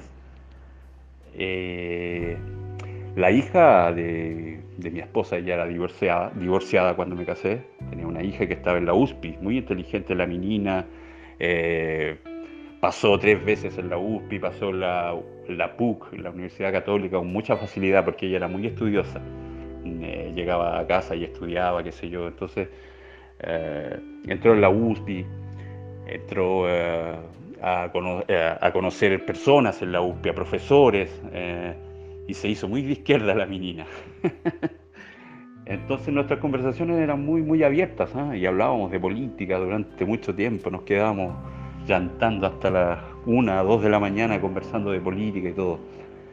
Y cuando vino ya esto de, de Dilma, eh, cuando vino el golpe, porque fue un golpe para mí, eh, eh, comenzamos a conocer realmente a estas personas. ¿ah? Y muy decepcionado de muchas personas que llegaban llorando con la Biblia, Biblia en la mano los domingos, qué sé yo, y después atacaban a, a, la, a. Pauliña se llamaba la, se llama la hija de mi ex esposa porque ella tenía un pensamiento eh, de izquierda y ¿no? con unos argumentos maravillosos, eh, escribía comentarios y qué sé yo, y los demás atacando, atacando comunistas y qué sé yo. Entonces me fui decepcionando de toda esa gente hipócrita que iba a los templos todos los domingos, eh, llorando y, cuando salían, terminaba el culto, eran capaces de atacar a otras personas, ¿ah? de humillarlas también. ¿ah? Entonces me fui pudriendo de todo ese ambiente. Ya después vino mi problema con, con ir a, los cultos. Mi, ex esposa continuó en la iglesia, al contrario, fue reforzando su, su, no sé si fanatismo, no quiero decir fanatismo, más su, su vida en torno a la iglesia. Todo era la iglesia. Eh, yo a veces eh, discutía con ella por los mismos problemas, que no quería ir, por ejemplo, y me decía que me, iba, a ir, me iba a ir mal en el trabajo, comenzó prácticamente a, descalificarme porque yo no iba a, la iglesia con ella. Y no me, no me equivoqué eh, con el, con el eh, pensamiento que comencé a tener de todas estas personas que abrimos nuestra casa y todo, que ayudamos y bueno, ya después nuestra relación se fue deteriorando con mi esposa, ex esposa, y terminamos ya en un divorcio, más eh, no por, por cuestiones de, convivencia, sino que simplemente por, cuestiones ya religiosas. ¿ah? Entonces, como te puedes dar cuenta, yo soy una persona muy abierta de pensamiento ¿ah? y liberal quizás. ¿ah? Entonces ya tuvimos muchos problemas con respecto a eso de la iglesia. Y eh, obviamente cuando me separé de mi esposa, ninguno de todos estos personajes cristianos, hermanos, apareció ni siquiera para despedirse de mí cuando me, fui de Brasil, eh, sabiendo todos ¿ah? mi situación. Nadie me llamó por teléfono, nadie, me mandó un WhatsApp como, los nuestros que son demasiados ya. Nadie me mandó un correo electrónico. Yo di clases gratis para muchas personas ahí que querían eh, tenían problemas en su trabajo porque necesitaban aprender español, yo les enseñaba sin ningún problema, eh, inclusive eh, horarios que eran de descanso mío, yo se los daba para ellos, pero no es que yo también quiera ser premiado por lo que hacía, ¿no? sino que simplemente a veces un gesto hace, hace realmente ver cómo es una persona. Y hasta el día de hoy nunca nadie más me llamó, nunca nadie más me envió un mensaje ni preguntó qué había pasado. Entonces, la iglesia para mí no representa absolutamente nada, sino que al contrario, yo creo que es un daño que se hace a muchas personas. Y el problema es el doctrinamiento que hace la iglesia. Y hay que tener mucho cuidado con eso, no con el doctrinamiento en las escuelas, sino que en la iglesia. ¿Qué está pasando en las iglesias? Ah? ¿Qué está pasando con personas que votan por un torturador, que votan por un asesino? ¿ah? que después en los cultos todo es maravilloso, que Jesús sufrió en la, en la, cruz, que lo condenaron, que lo traicionaron, y ellos hacen exactamente lo mismo. ¿ah? Y es una, una, opinión personal esta, ¿ok? Eh, quizás tú puedes tener otra, o otras personas pueden tener otra visión, más yo de la iglesia evangélica estoy absolutamente terrorizado, estoy horrorizado con ellos, porque eh, fueron los grandes eh, causantes de que este personaje haya sido elegido como presidente de Brasil. Eso, mi experiencia personal. Disculpa que haya hablado de mí, pero eh, es bueno saber también por qué tengo esa posición frente a los evangélicos directamente.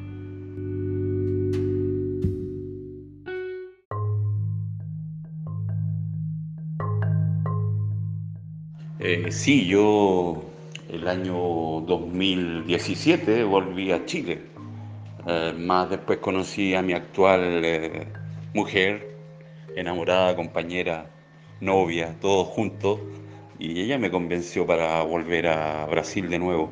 La verdad yo estaba tratando de eh, reiniciar mi vida en Chile, de, olvidar este paso por Brasil con, con, un dolor muy grande con respecto a mi separación y todo. Fue un, tiempo muy duro ese para mí, porque yo eh, me separé amando a mi, a mi esposa, más las, eh, la situación eh, religiosa fue la que realmente desencadenó todo mi, ruptura con ella.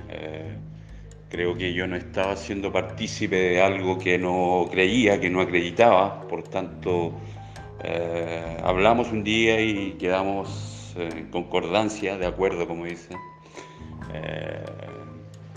y separarnos eh, sin, sin ningún eh, tipo de conflicto ni nada. ¿eh? No, hubo, no hubo brigas, no hubo peleas, gritos ni nada de eso, sino que eso fue una conversación de personas absolutamente civilizadas que decidimos terminar a, una relación que simplemente no funcionó por nuestros desencuentros en cuanto a a la religión en este caso. Yo creo que ese fue el gran detonante, el 90% de nuestra separación. Y volví el año pasado, el año pasado volví en agosto del año pasado a Brasil. Eh, estuve en Chile y eh, me pasó algo muy extraño porque me sentía, me sentía un extranjero en Chile. Eh, había muchas cosas que habían cambiado ya en prácticamente 8 años que estuve fuera, eh, 2007 años. Y, y, me sentía realmente una persona eh, que venía de, de, otro mundo. Inclusive a veces eh, me confundía hasta en la forma de hablar. Iba a algún algún eh, negocio, alguna panadería y hablaba en portugués, por ejemplo, inconscientemente. Entonces fue, fue algo eh, extraño, por decirlo así. Y claro, claro, eh, lo de tu madre es nada más confirmar lo que, lo que yo hablaba. Yo creo que la hipocresía que hay en la religión es realmente fuerte y, y el egoísmo, muchas personas egoístas deseando el mal para otras, eh, cristianos, ¿ah? eh, maldiciendo inclusive. Eh, tuvimos un poco en broma un día una, una, hermana de la iglesia dijo, oye, esta maldición chilena, dijo, así como, como un poco irónicamente, ¿ah? lo decía porque su hijo estaba enamorando a una chilena, entonces y le contó mi ex esposa que yo era chileno, entonces eh, sentí hasta como ese, ese rechazo eh, y en el fondo una maldición. Yo la tomé siempre como eso, siempre me, me quedó dando vueltas eso. Entonces eh, son personas demasiado hipócritas y yo me decepcioné pero tremendamente de todos, Tiago, no sé eh, no de mi esposa, yo no, de mi ex esposa no debo decir nada, absolutamente nada de ella. Todo terminó en, una situación de paz, de tranquilidad, más ya era insoportable.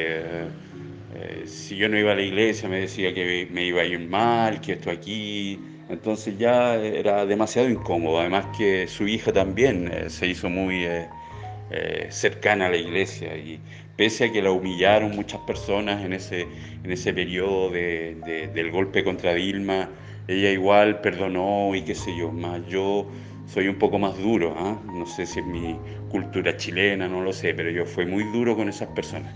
De hecho, un día quise golpear a uno, pero ellas me controlaron porque eh, ya era insostenible, o sea, personas tan hipócritas eh, que se ríen de otros, que eh, ven eh,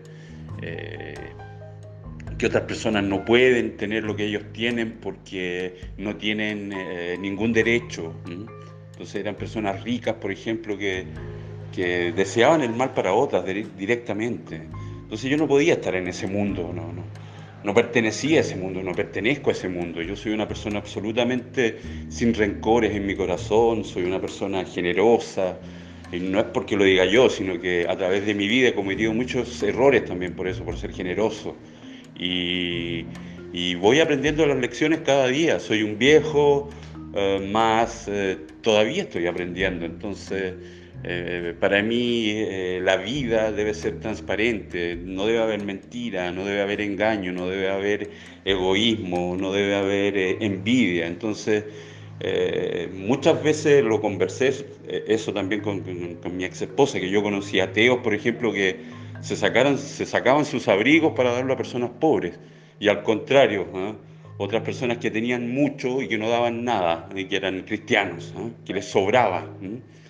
Eh, personas que venían de Europa, por ejemplo, venían viviendo de Europa y, no daban nada. El hijo del pastor, un cara rico, el pastor ganaba 17 eh, mil 17 mil reales por mes eh, y viajaba por todo el mundo y el hijo también. Y, una vez contó la, esposa del hijo que, que, no sabía qué hacer con tantos brinquedos que tenía la filia, ah, que ya estaba desesperada, no sabía dónde meterlos puta, regálalos, po, weón, regálalos. ¿eh? Entonces no, no, tenían esa, esa, eh, esa solidaridad con otras personas. ¿eh? Entonces eso a mí me, me, emputeció y me pudrió. Eh, yo amaba a mi esposa y, y me separé. pero mi convicción de mi ética no me permitía estar en ese lugar. Parece una terapia esta ya. ya, Tiago, te dejo por ahora porque tengo que hacer ah, clases para, una, para un gringo ah, americano que quiere aprender español y él me hace clases de inglés y yo de, español, pero no estoy tomando las de inglés porque la verdad la cultura americana no, me interesa para nada, más yo no, no, eh, no quiero en realidad. Eh. Yo creo que la cultura hispanoamericana para mí es suficiente y y, aprender, por ejemplo, cultura norteamericana, no, me, no me apasiona realmente. ¿ah? Eh, sé que es muy importante el inglés y qué sé yo, especialmente para personas que, que trabajan y todo más. Yo con el español para mí es suficiente y el portugués ahora. ¿Ok? Un abrazo, te dejo y buen fin de semana, ¿ok? Un abrazo y gracias por escucharme también. Chao, chao.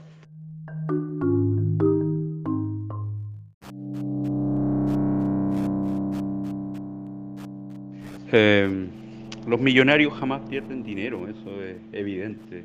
Han sobrevivido a guerras mundiales como la primera, la segunda, con millones y millones de personas muertas y por este virus que quizás no, no, no, mate millones, no lo sé, no lo sabemos también. Si se puede eh, llegar a, eso, a, esos, a esos términos de, cifras de muertos, yo creo que no, lo que me sorprende es que países como Italia, España, eh, que si se vieran en esta situación que está Brasil de prevención, de poder controlar, de poder parar el virus, yo creo que no lo pensarían dos veces. Y aquí está la gran oportunidad de, hacerlo, pero, pero quien está a la cabeza no quiere. Entonces eh, queda ese, esa sensación de que eh, a esta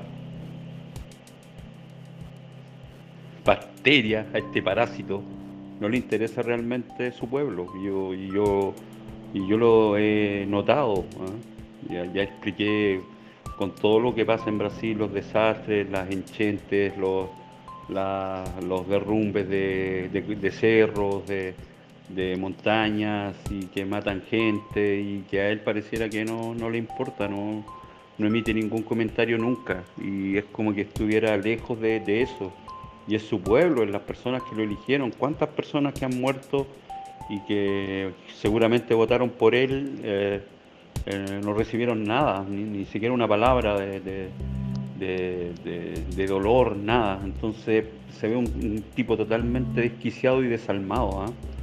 eh, lleno de corruptos por el, por alrededor. Su, su familia ellos deberían estar todos presos ya a estas alturas con tantos delitos y ese moro, weón, un hijo de puta que, se sustenta en mentiras, en, montajes y todo eso. Entonces,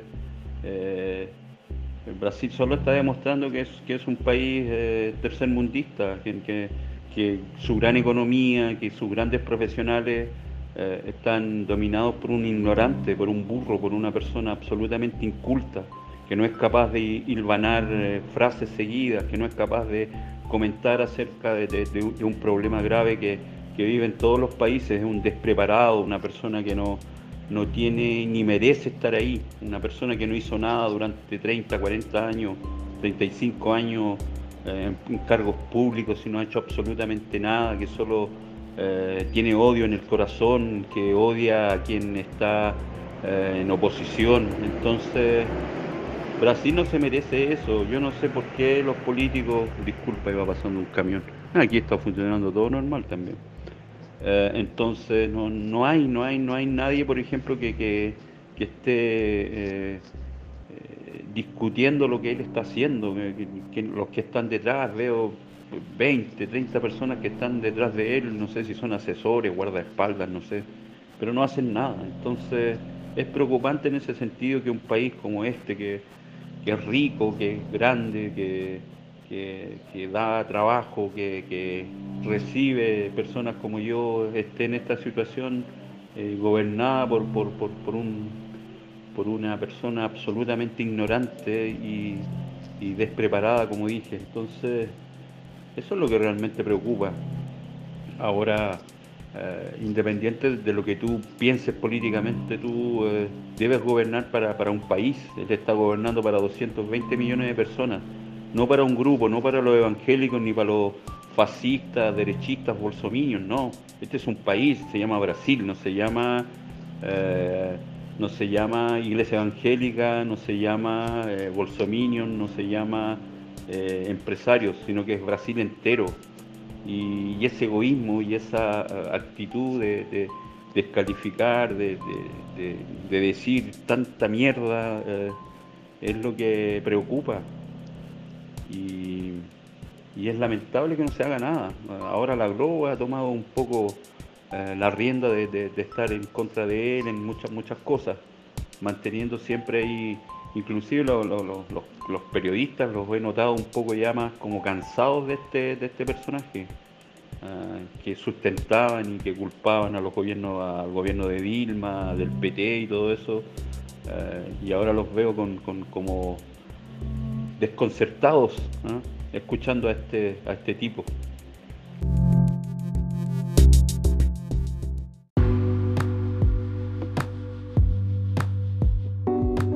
Hola amigo, ¿cómo estás? Tanto tiempo. eh, estaba hoy precisamente pensando en ti, recordando todos esos audios del año pasado y hablando un poco lo que anticipábamos, lo que iba a pasar con, con este derechista y que mm, son tan obvios que uno ya sabe lo, que va a pasar siempre. Eh, bueno, ayer estaba dando clases, ahora, bueno, todo cambió, estoy dando clases por, Skype y, cambió totalmente mi, mi forma de, de dar clases, por tanto tengo que ir adaptándome a, esto, em, algo que no, yo creo que no estaba en los planes de nadie, pese a que quienes seguimos estas teorías de conspiraciones o leemos eh, personas realmente importantes que nos aportan, sabíamos que esto alguna vez podría pasar y que estaba eh, presupuestado pero claro, uno no, se imagina que realmente puede, puede ocurrir, y que, esta realidad que estamos viviendo ha superado largamente a lo que era la fantasía que teníamos. Están las conspiraciones y todo eso que, es parte ya de una investigación más profunda de cada uno, o lo que quiere creer cada uno en este caso. Eh, hoy por la mañana recién vine a ver el famoso discurso este de, de este personaje que tienen ustedes aquí como, como presidente, de este loco diría yo. Yo creo que él ya está para, para una internación psiquiátrica, o sea, un tipo que tú le miras la cara y demuestra una, una sensación de, de, mal, así como que ah, eh, es el mal encarnado en, este personaje. Eh, solo le faltan los chifres, ahí le decía a mi, a mi esposa, a mi mujer. Eh, para aparecer realmente el demonio. errado totalmente. Yo no sé qué están haciendo los políticos en Brasil, que nos destituyen a este, a este tipo qué está haciendo, por ejemplo, el Poder Judicial, qué están haciendo eh, los medios. Yo creo que la Globo ha sido importante en esto, eh, dentro de todo. Yo no, soy muy partidario de la Globo, pero, pero ellos están yendo contra eh, la idea o el pensamiento que tiene este personaje. Yo le, ya le digo personaje porque ni siquiera merece un respeto como persona. Hablaba también, eh, puede que él esté queriendo salir y está haciendo todo esto para que, para que lo destituyan, porque yo veo a este señor que lo único que le interesa es estar en casa, parece, comiendo churrasco, eh, andando de chinelos y, camisetas de times deportivos. ¿ah? No veo ninguna motivación en él de resolver problemas y lo ha hablado durante este año ya, no sé cuánto tiempo lleva ya, casi dos años, donde nunca jamás se acercó a las víctimas de desastres en Brasil. Inclusive Piñera, que es un tipo que yo no estoy ni un 0,0,1% a favor de él, pero él cuando ocurrían estos desastres, por ejemplo, como pasó en Brumadinho, como pasó ahora en Guarujá y otros lugares, él siempre va, eh, está, está ahí presente aunque las personas los traten mal o, lo, echen prácticamente de los lugares, él está ahí siempre. Aquí nunca vi o nunca he visto a este presidente preocupado por su gente, ¿ah? Por ir a visitarlos, por llevarle una palabra, por llevar ayuda, nada, nunca. Eso es, para mí algo novedoso y sorprendente eh, negativamente. Entonces, eh, no espero nada de él. no esperaba nada de él, sin embargo se supera. Eh, peligroso, peligroso, muy peligroso todo esto. Esto hay que tomárselo en serio y qué bueno que en Brasil no haya llegado tan fuerte. He visto videos, noticias de España, de Italia y son realmente... ¿Qué nos darían ellos por estar en esta situación que está Brasil ahora? De poder controlar de poder eh, manejar la, situación, de tener menos, menos personas contaminadas. ¿ah?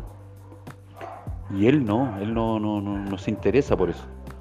Ah, no se interesa por las personas, por los pobres, por, por su pueblo, por, él solo le interesa a sus partidarios y estos eh, psicópatas demoníacos pastores evangélicos que, que, lo están contaminando, que lo contaminaron.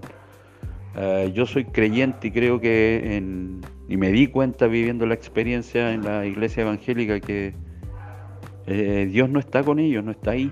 Yo hace mucho tiempo que no está ahí en, eso, en esa iglesia llena de clasistas, llena de racistas, llena de fascistoides, llena de egoístas, de personas poco solidarias, de, personas que desean el mal para otras. Entonces, eh, no está Dios ahí, Dios no está en, ese, en ese contexto muy triste Postiago y muy preocupado también. Y, quiero que lo echen, quiero que ustedes brasileños ya tomen conciencia del, imbécil que pusieron en el poder y lo saquen de ahí. Yo creo que cualquiera es mucho mejor que él.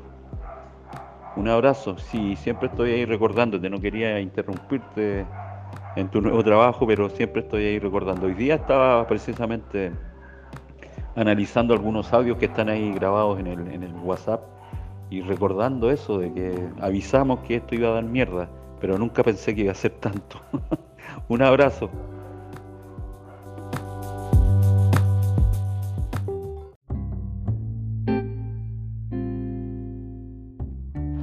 Eh, la verdad los prisioneros tuvieron un cambio y eso causó mucho conflicto entre ellos porque en un principio hacían el rockabilly, que es ese sonido de los 50 o de Clash, sonaban como a The Clash. Si tú escuchas el álbum La Voz de los 80, por ejemplo, es muy similar a lo que hacía The Clash. Entonces ellos fueron evolucionando para mal desde mi punto de vista. Se hicieron muy comerciales, metieron sintetizadores, metieron una minina que tocaba teclados, entonces fueron para otro, para otro lado.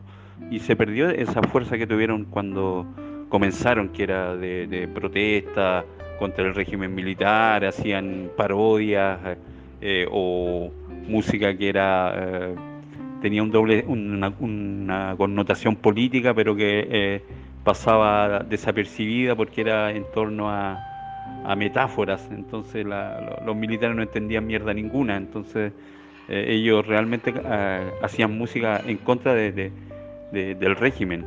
Y claro, después ya se distorsionaron y se fueron a un lado más eh, pop, diría yo, de, de tecno y esas cosas bailables, qué sé yo. Pero siguen siendo muy buenos, pese a todo. Y, yo asistí en la época buena de ellos, cuando eran el trío, cuando eran tres. Bueno, siempre fueron tres en realidad, pero, pero eran los, originales, digamos. Entonces, eh, salíamos protestando después de los conciertos en contra de Pinochet y todo, hacíamos unas marchas, unas marchas, unas caminadas, como dicen aquí.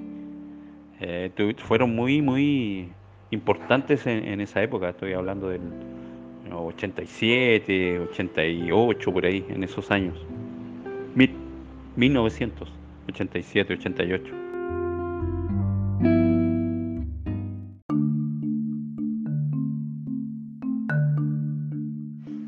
Tiago, tanto tiempo. Eh, disculpa ahí por no mandarte más mensajes, pero estoy un poco atareado con muchas cosas este, este mes y ha sido un poco eh, estresante, diría yo. ¿eh? Sí, bueno, eh, la situación chilena es, es apolítica.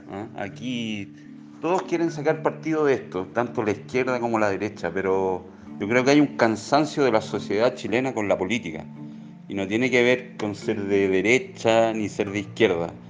Obviamente los políticos, las personas que están arriba van a querer manipular todo esto que viene del comunismo, que viene de Venezuela, que ya de Leonardo DiCaprio, en fin, siempre hay un chivo expiatorio que quieren siempre culpar, culpar perdón, de, todo ah, a la política. ¿ah?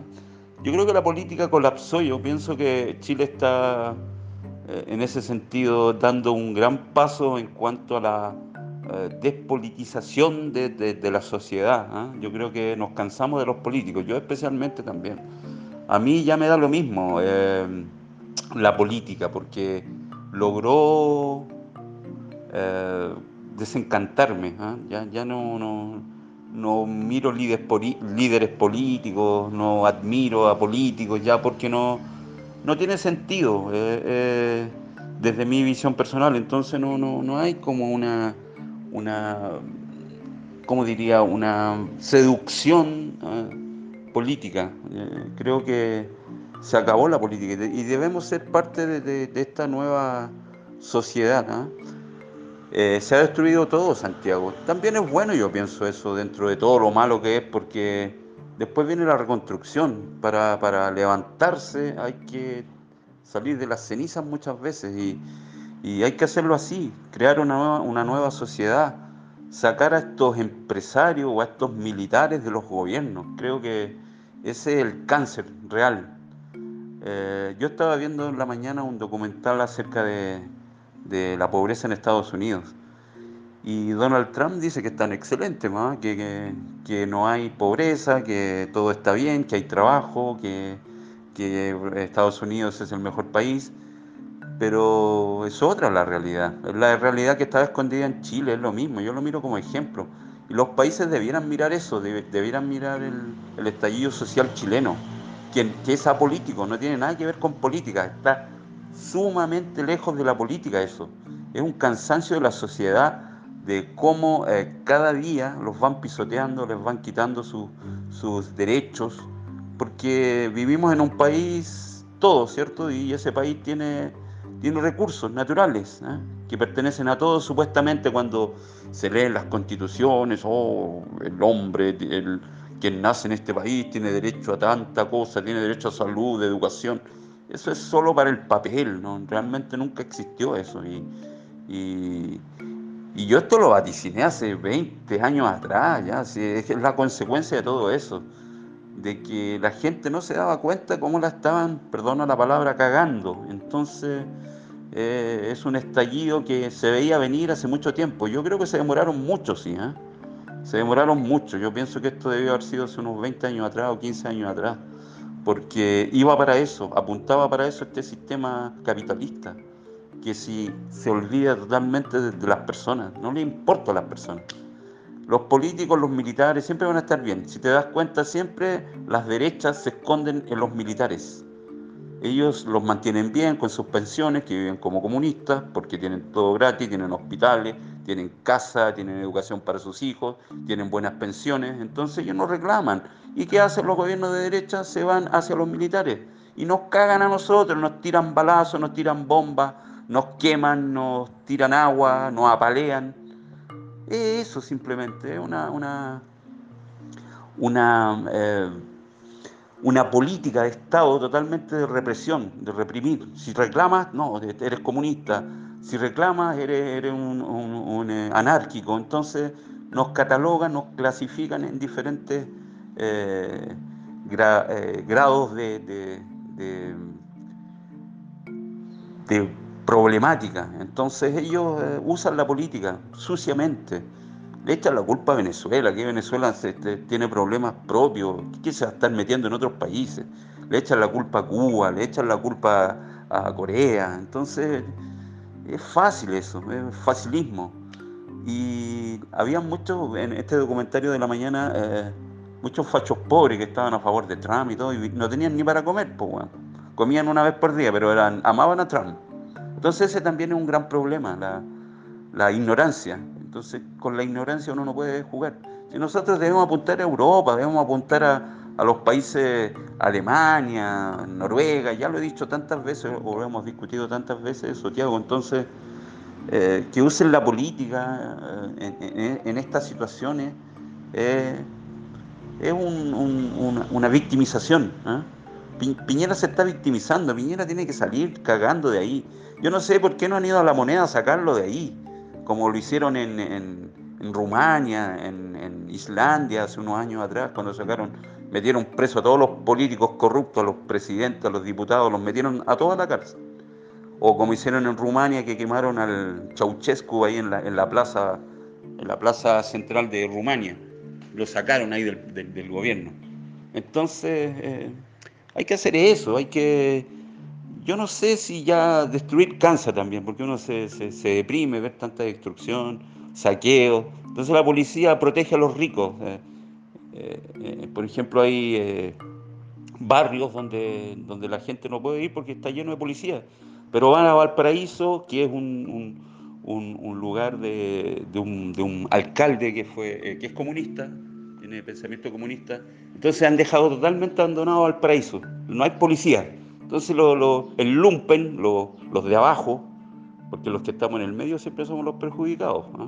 Los que están abajo, el lumpen, y los que están arriba son los que tienen la cagada en Chile. Los ricos y los, y los, eh, los eh, ¿cómo, decirle?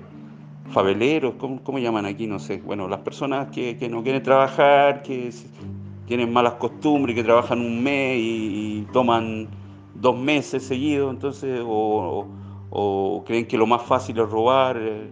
Entonces ellos son los que, dominan la delincuencia, la, delincuencia de los eh, terno y corbata, gravata y terno, y los eh, faveleros, faveleros, no sé, bueno, no sé si estoy equivocado. Son los que tienen tomado Chile. Y Piñera no hace nada porque le conviene, le conviene el caos, le conviene la anarquía, ¿Para qué? Para que la gente después se canse y pida a los militares y, y haya una matanza ahí de una guerra civil prácticamente. Entonces, eh, no sé, yo no sé cómo va a terminar todo eso, ya, ya no sé. Los políticos hacen gestos ahora de bajarse el salario, etcétera. Entonces, yo no sé en qué va a terminar todo eso ahí. Y claro, eh, la derecha la, va a usar para, para victimizarse. Y la izquierda también, en el fondo. ¿no? para decir que el gobierno los derechos de gobierno son malos. Entonces es un, círculo, una, bola que no, acaba, una bola de nieve que va creciendo, va creciendo. Y los que estamos en el medio cagamos siempre. Un abrazo, Tiago, ahí nos estamos comunicando.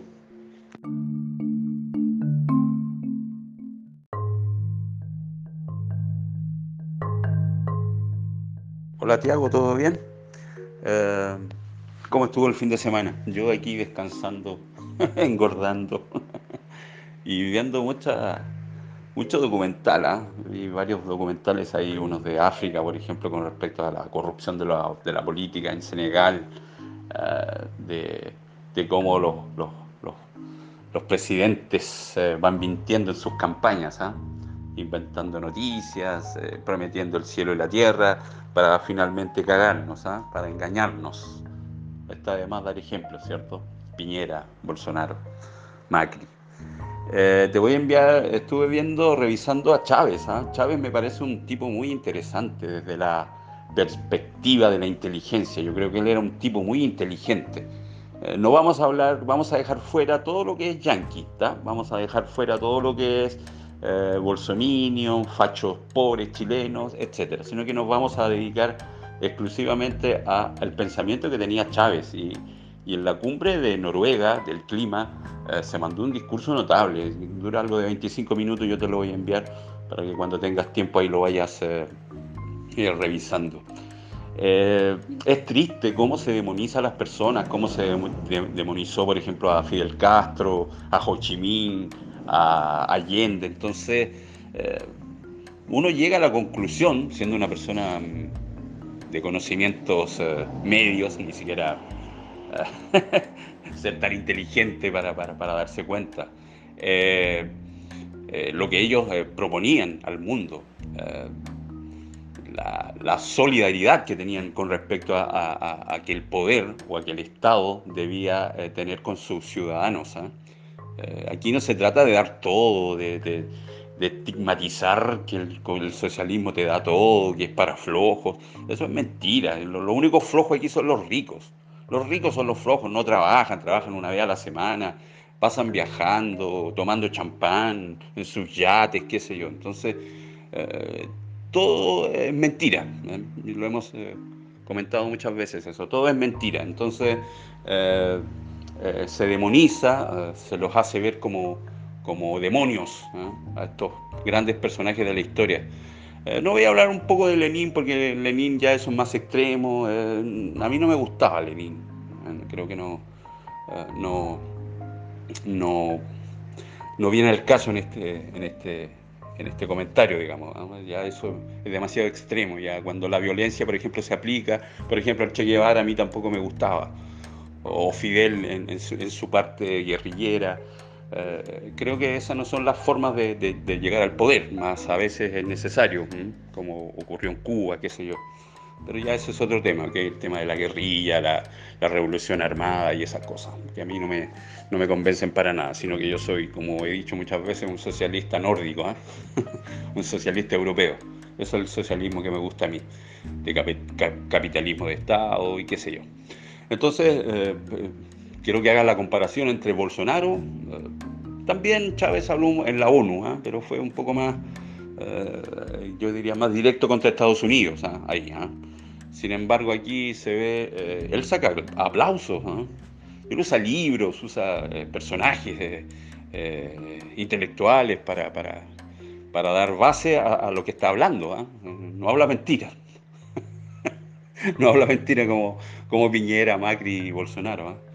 Ellos mienten así, ya no leen, leen mentiras, sino que se las creen inclusive las mentiras. Entonces van, van haciendo un, todo un discurso eh, eh, respecto a, mentiras. ¿ah? Entonces hacen ver la mentira como la verdad. Hemos hablado que la verdad está perdida. Yo la, comparo con el núcleo de la Tierra, ¿cierto? Eh, tienes que pasar diferentes cortezas terrestres para llegar a la, a la, verdad que está en el centro de la Tierra, muy escondida ahí. ¿ah? Y, está difícil llegar, uh, está muy difícil llegar a la verdad. Y ya uno, yo por lo menos ya no creo en nada de lo que leo, ni siquiera de izquierda, así de, a veces leo noticias eh, que Lula va a salir libre, que, que, Bolsonaro lo van a hacer impeachment y cosas así, ya no, no creo nada de eso. Entonces es mejor eh, uno por parte independiente eh, ir investigando o leyendo, qué sé yo, noticias verdaderas en realidad, que están difíciles por estos días. Entonces te voy a enviar este vídeo de Chávez, que estuve ahí el fin de semana descansando y, viendo mucho documental. Y encontré ese, ese discurso en la, en la cumbre del, del, clima en Noruega en el 2000, no recuerdo el 2009 por ahí.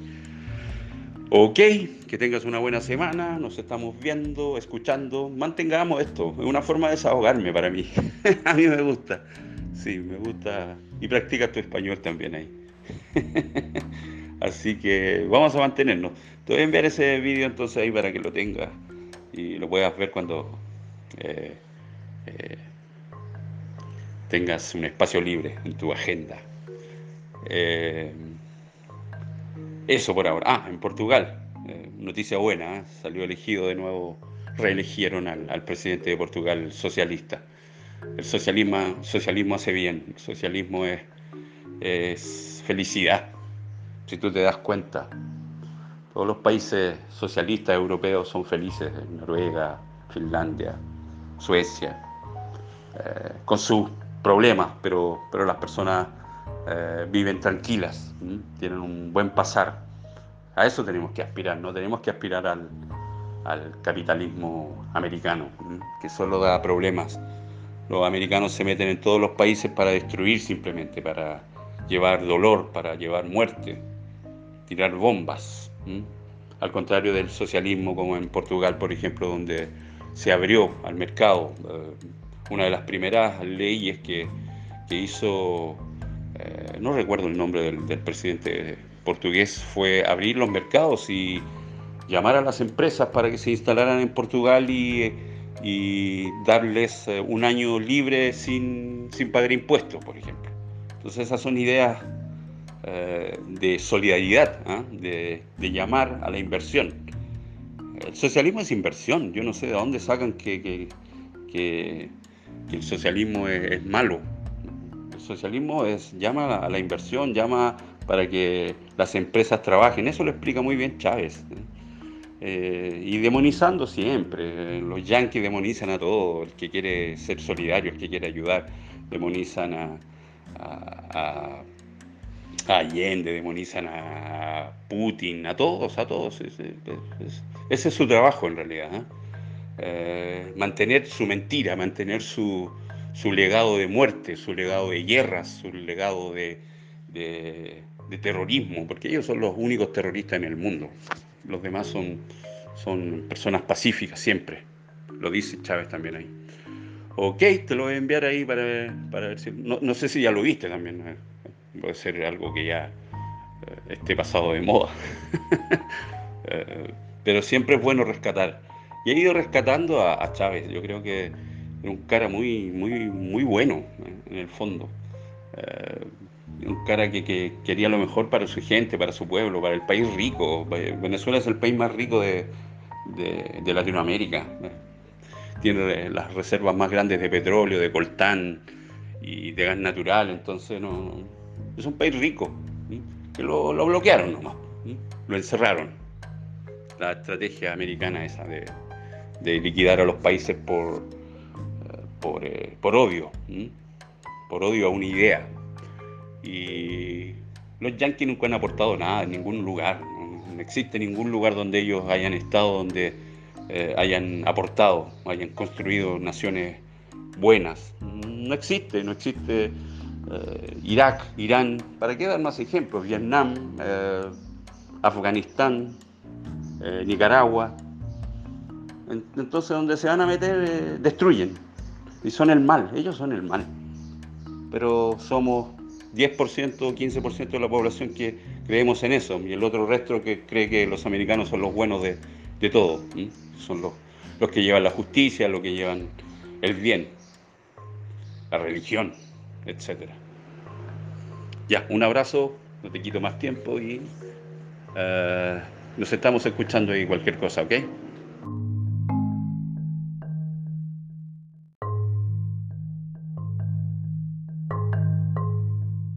Hola Tiago, ¿todo bien? Eh, ¿Cómo estuvo el fin de semana? Yo aquí descansando, engordando y viendo muchas mucho documental, ¿ah? Vi varios documentales ahí, unos de África, por ejemplo, con respecto a la corrupción de la, de la política en Senegal, eh, de, de, cómo los, los, los, presidentes eh, van mintiendo en sus campañas. ¿ah? inventando noticias, eh, prometiendo el cielo y la tierra, para finalmente cagarnos, ¿ah? para engañarnos. Está de más dar ejemplos, ¿cierto? Piñera, Bolsonaro, Macri. Eh, te voy a enviar, estuve viendo, revisando a Chávez. ¿ah? Chávez me parece un tipo muy interesante desde la perspectiva de la inteligencia. Yo creo que él era un tipo muy inteligente. Eh, no vamos a hablar, vamos a dejar fuera todo lo que es yanqui, vamos a dejar fuera todo lo que es eh, fachos pobres chilenos, etcétera, sino que nos vamos a dedicar exclusivamente al pensamiento que tenía Chávez y, en la cumbre de Noruega del clima eh, se mandó un discurso notable, dura algo de 25 minutos, yo te lo voy a enviar para que cuando tengas tiempo ahí lo vayas eh, revisando. es triste cómo se demoniza a las personas, cómo se demonizó, por ejemplo, a Fidel Castro, a Ho Chi Minh, a Allende. Entonces, eh, uno llega a la conclusión, siendo una persona mm, de conocimientos eh, medios, ni siquiera eh, ser tan inteligente para, darse cuenta, lo que ellos proponían al mundo. La, solidaridad que tenían con respecto a, que el poder o a que el Estado debía tener con sus ciudadanos. Eh, aquí no se trata de dar todo, de, estigmatizar que el, socialismo te da todo, que es para flojos. Eso es mentira. Lo, único flojo aquí son los ricos. Los ricos son los flojos, no trabajan, trabajan una vez a la semana, pasan viajando, tomando champán en sus yates, qué sé yo. Entonces, eh, todo es mentira. ¿eh? Lo hemos comentado muchas veces eso. Todo es mentira. Entonces, eh, se demoniza, eh, se los hace ver como, como demonios a estos grandes personajes de la historia. Eh, no voy a hablar un poco de Lenin porque Lenin ya es un más extremo. a mí no me gustaba Lenin. creo que no, no, no, no viene el caso en este, en este, en este comentario, digamos. Ya eso es demasiado extremo. Ya cuando la violencia, por ejemplo, se aplica, por ejemplo, el Che Guevara a mí tampoco me gustaba o Fidel en, su, parte guerrillera. Eh, creo que esas no son las formas de, llegar al poder, más a veces es necesario, como ocurrió en Cuba, qué sé yo. Pero ya eso es otro tema, que es el tema de la guerrilla, la, revolución armada y esas cosas, que a mí no me, no me convencen para nada, sino que yo soy, como he dicho muchas veces, un socialista nórdico, ¿eh? un socialista europeo. Eso es el socialismo que me gusta a mí, de capitalismo de Estado y qué sé yo. Entonces, eh, quiero que haga la comparación entre Bolsonaro, eh, también Chávez habló en la ONU, ¿ah? pero fue un poco más, eh, yo diría, más directo contra Estados Unidos, ¿ah? ahí. ¿ah? Sin embargo, aquí se ve, él saca aplausos, él usa libros, usa personajes intelectuales para, dar base a, lo que está hablando, no habla mentiras. no habla mentira como, como Piñera, Macri y Bolsonaro. ¿ah? Ellos mienten así, ya no leen, leen mentiras, sino que se las creen inclusive las mentiras. Entonces van, van haciendo un, todo un discurso eh, eh, respecto a, mentiras. ¿ah? Entonces hacen ver la mentira como la verdad. Hemos hablado que la verdad está perdida. Yo la, comparo con el núcleo de la Tierra, ¿cierto? Eh, tienes que pasar diferentes cortezas terrestres para llegar a la, a la, verdad que está en el centro de la Tierra, muy escondida ahí. ¿eh? Y, está difícil llegar, uh, está muy difícil llegar a la verdad. Y ya uno, yo por lo menos ya no creo en nada lo que leo, ni siquiera de izquierda, así de, a veces leo noticias, eh, que Lula va a salir libre, que, que, Bolsonaro lo van a hacer impeachment y cosas así, ya no, no creo nada de eso. Entonces es mejor eh, uno por parte independiente eh, ir investigando o leyendo, eh, qué sé yo, noticias verdaderas en realidad, que están difíciles por estos días. Entonces te voy a enviar este vídeo de Chávez, que estuve ahí el fin de semana descansando y, viendo mucho documental. Y encontré ese, ese discurso en la, en la cumbre del, del, clima en Noruega en el 2000, no recuerdo si en 2009 por ahí. Ok, que tengas una buena semana, nos estamos viendo, escuchando, mantengamos esto, es una forma de desahogarme para mí, a mí me gusta, sí, me gusta, y practica tu español también ahí. Así que vamos a mantenernos. Te voy a enviar ese vídeo entonces ahí para que lo tengas y lo puedas ver cuando eh, eh, tengas un espacio libre en tu agenda. Eh, eso por ahora. Ah, en Portugal, noticia buena, salió elegido de nuevo, reeligieron al, presidente de Portugal socialista. El socialismo, socialismo hace bien, el socialismo es, es felicidad, si tú te das cuenta. Todos los países socialistas europeos son felices, Noruega, Finlandia, Suecia, eh, con sus problemas, pero, pero las personas eh, viven tranquilas, tienen un buen pasar. A eso tenemos que aspirar, no tenemos que aspirar al, capitalismo americano, que solo da problemas.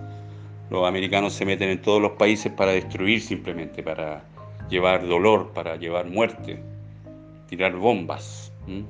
Al contrario del socialismo como en Portugal, por ejemplo, donde se abrió al mercado. Eh, una de las primeras leyes que, hizo, eh, no recuerdo el nombre del, presidente portugués, fue abrir los mercados y llamar a las empresas para que se instalaran en Portugal y, darles eh, un año libre sin, sin pagar impuestos, por ejemplo. Entonces esas son ideas eh, de solidaridad, ¿ah? de, llamar a la inversión. El socialismo es inversión, yo no sé de dónde sacan que, el socialismo es, malo. El socialismo es llama a la inversión, llama para que las empresas trabajen, eso lo explica muy bien Chávez. Eh, y demonizando siempre, los yanquis demonizan a todo, el que quiere ser solidario, el que quiere ayudar, demonizan a a Allende, demonizan a Putin, a todos, a todos. Ese, es su trabajo en realidad. ¿eh? Eh, mantener su mentira, mantener su, legado de muerte, su legado de guerras, su legado de, terrorismo, porque ellos son los únicos terroristas en el mundo. Los demás son, son personas pacíficas siempre. Lo dice Chávez también ahí. Ok, te lo voy a enviar ahí para, ver si... No, no sé si ya lo viste también. ¿eh? puede ser algo que ya eh, esté pasado de moda. Eh, pero siempre es bueno rescatar. Y he ido rescatando a, Chávez. Yo creo que era un cara muy, muy, muy bueno eh, en el fondo. un cara que, quería lo mejor para su gente, para su pueblo, para el país rico. Venezuela es el país más rico de, de Latinoamérica. Tiene las reservas más grandes de petróleo, de coltán y de gas natural. Entonces no, es un país rico, que lo, bloquearon nomás, lo encerraron. La estrategia americana esa de, liquidar a los países por, eh, eh, por, odio, por odio a una idea. Y los yanquis nunca han aportado nada en ningún lugar, no, existe ningún lugar donde ellos hayan estado, donde eh, hayan aportado, hayan construido naciones buenas. No existe, no existe Irak, Irán, ¿para qué dar más ejemplos? Vietnam, Afganistán, Nicaragua. Entonces, donde se van a meter, destruyen. Y son el mal, ellos son el mal. Pero somos 10% o 15% de la población que creemos en eso, y el otro resto que cree que los americanos son los buenos de, todo. Son los, los que llevan la justicia, los que llevan el bien, la religión etcétera. Ya, un abrazo, no te quito más tiempo y eh, nos estamos escuchando ahí cualquier cosa, ¿ok?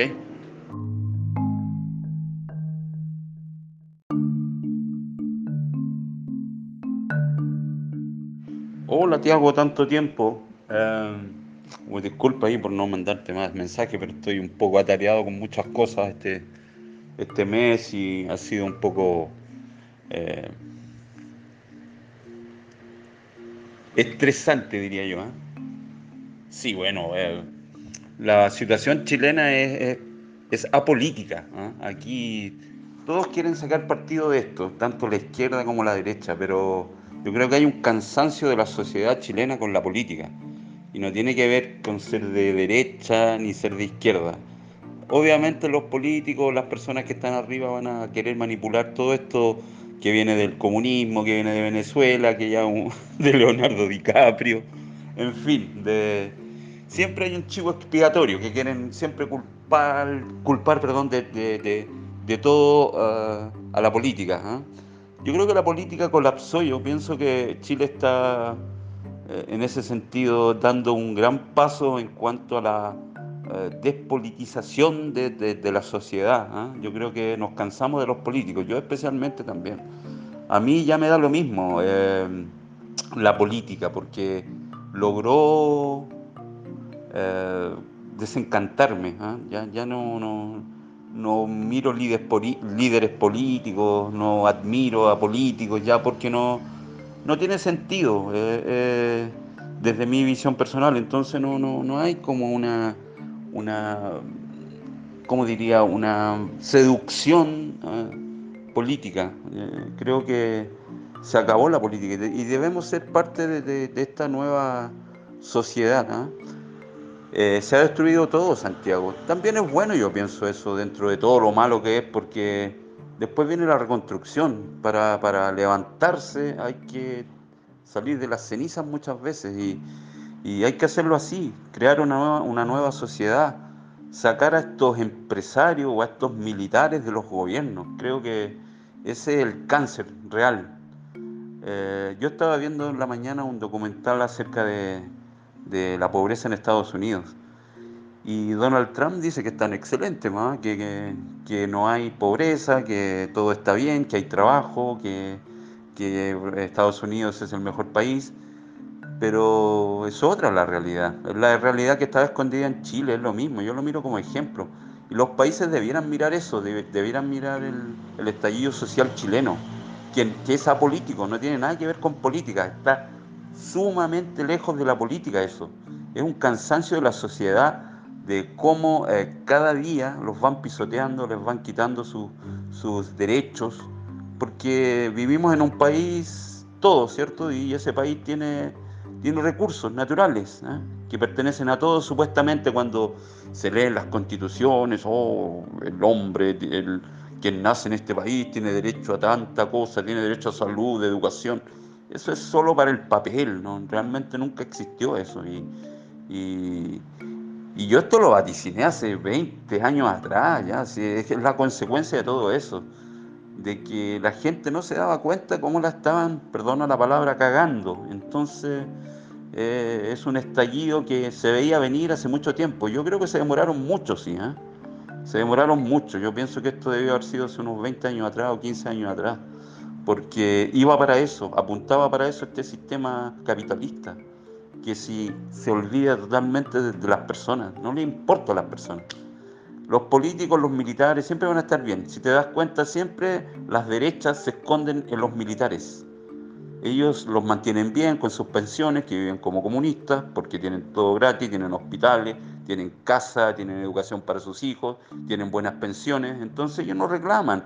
¿Y qué hacen los gobiernos de derecha? Se van hacia los militares y nos cagan a nosotros, nos tiran balazos, nos tiran bombas, nos queman, nos tiran agua, nos apalean. Eso simplemente es una, una, una, eh, una política de Estado totalmente de represión, de reprimir. Si reclamas, no, eres comunista si reclamas, eres, un, eh, anárquico. Entonces nos catalogan, nos clasifican en diferentes eh, eh, grados de, de, problemática. Entonces ellos usan la política suciamente. Le echan la culpa a Venezuela, que Venezuela este, tiene problemas propios, que se va a estar metiendo en otros países. Le echan la culpa a Cuba, le echan la culpa a Corea. Entonces es fácil eso, es facilismo. Y había muchos, en este documentario de la mañana, eh, muchos fachos pobres que estaban a favor de Trump y todo, y no tenían ni para comer, pues. Comían una vez por día, pero eran, amaban a Trump. Entonces ese también es un gran problema, la, la ignorancia. Entonces con la ignorancia uno no puede jugar.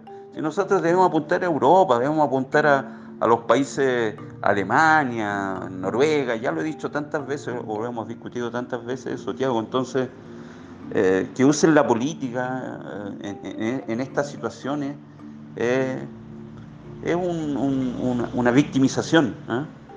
Piñera se está victimizando, Piñera tiene que salir cagando de ahí. Yo no sé por qué no han ido a la moneda a sacarlo de ahí, como lo hicieron en Rumania, en, Islandia hace unos años atrás, cuando sacaron, metieron preso a todos los políticos corruptos, a los presidentes, a los diputados, los metieron a toda la cárcel. O como hicieron en Rumania, que quemaron al Ceausescu ahí en la, plaza, en la plaza central de Rumania. Lo sacaron ahí del, gobierno. Entonces, eh, hay que hacer eso, hay que... Yo no sé si ya destruir cansa también, porque uno se, se, deprime ver tanta destrucción saqueo. Entonces la policía protege a los ricos. Eh, por ejemplo, hay barrios donde, donde la gente no puede ir porque está lleno de policía. Pero van a Valparaíso, que es un, lugar de, un, alcalde que, fue, que es comunista, tiene pensamiento comunista. Entonces han dejado totalmente abandonado Valparaíso. No hay policía. Entonces lo, el lumpen, los de abajo, porque los que estamos en el medio siempre somos los perjudicados. Los que están abajo, el lumpen, y los que están arriba son los que tienen la cagada en Chile. Los ricos y los, y los, eh, los eh, ¿cómo, decirle? Faveleros, ¿cómo, llaman aquí? No sé. Bueno, las personas que, no quieren trabajar, que tienen malas costumbres, que trabajan un mes y, toman dos meses seguidos, entonces, o, creen que lo más fácil es robar. Eh. Entonces ellos son los que que dominan la delincuencia, la, delincuencia de los eh, terno y corbata, gravata y terno, y los eh, faveleros, faveleros, no sé, bueno, no sé si estoy equivocado. Son los que tienen tomado Chile. Y Piñera no hace nada porque le conviene, le conviene el caos, le conviene la anarquía, ¿para qué? Para que la gente después se canse y pida a los militares y, y haya una matanza ahí de una guerra civil prácticamente. Entonces, eh, no sé, yo no sé cómo va a terminar todo eso, ya, ya no sé. Los políticos hacen gestos ahora de bajarse el salario, etcétera. Entonces, yo no sé en qué va a terminar todo eso ahí. Y claro, eh, la derecha la, va a usar para, para victimizarse. Y la izquierda también, en el fondo, para decir que el gobierno de, los derechos de gobierno son malos. Entonces, es un, un círculo, una, una bola que no, no acaba una bola de nieve que va creciendo, va creciendo, y los que estamos en el medio cagamos siempre. Un abrazo, Tiago, ahí nos estamos comunicando.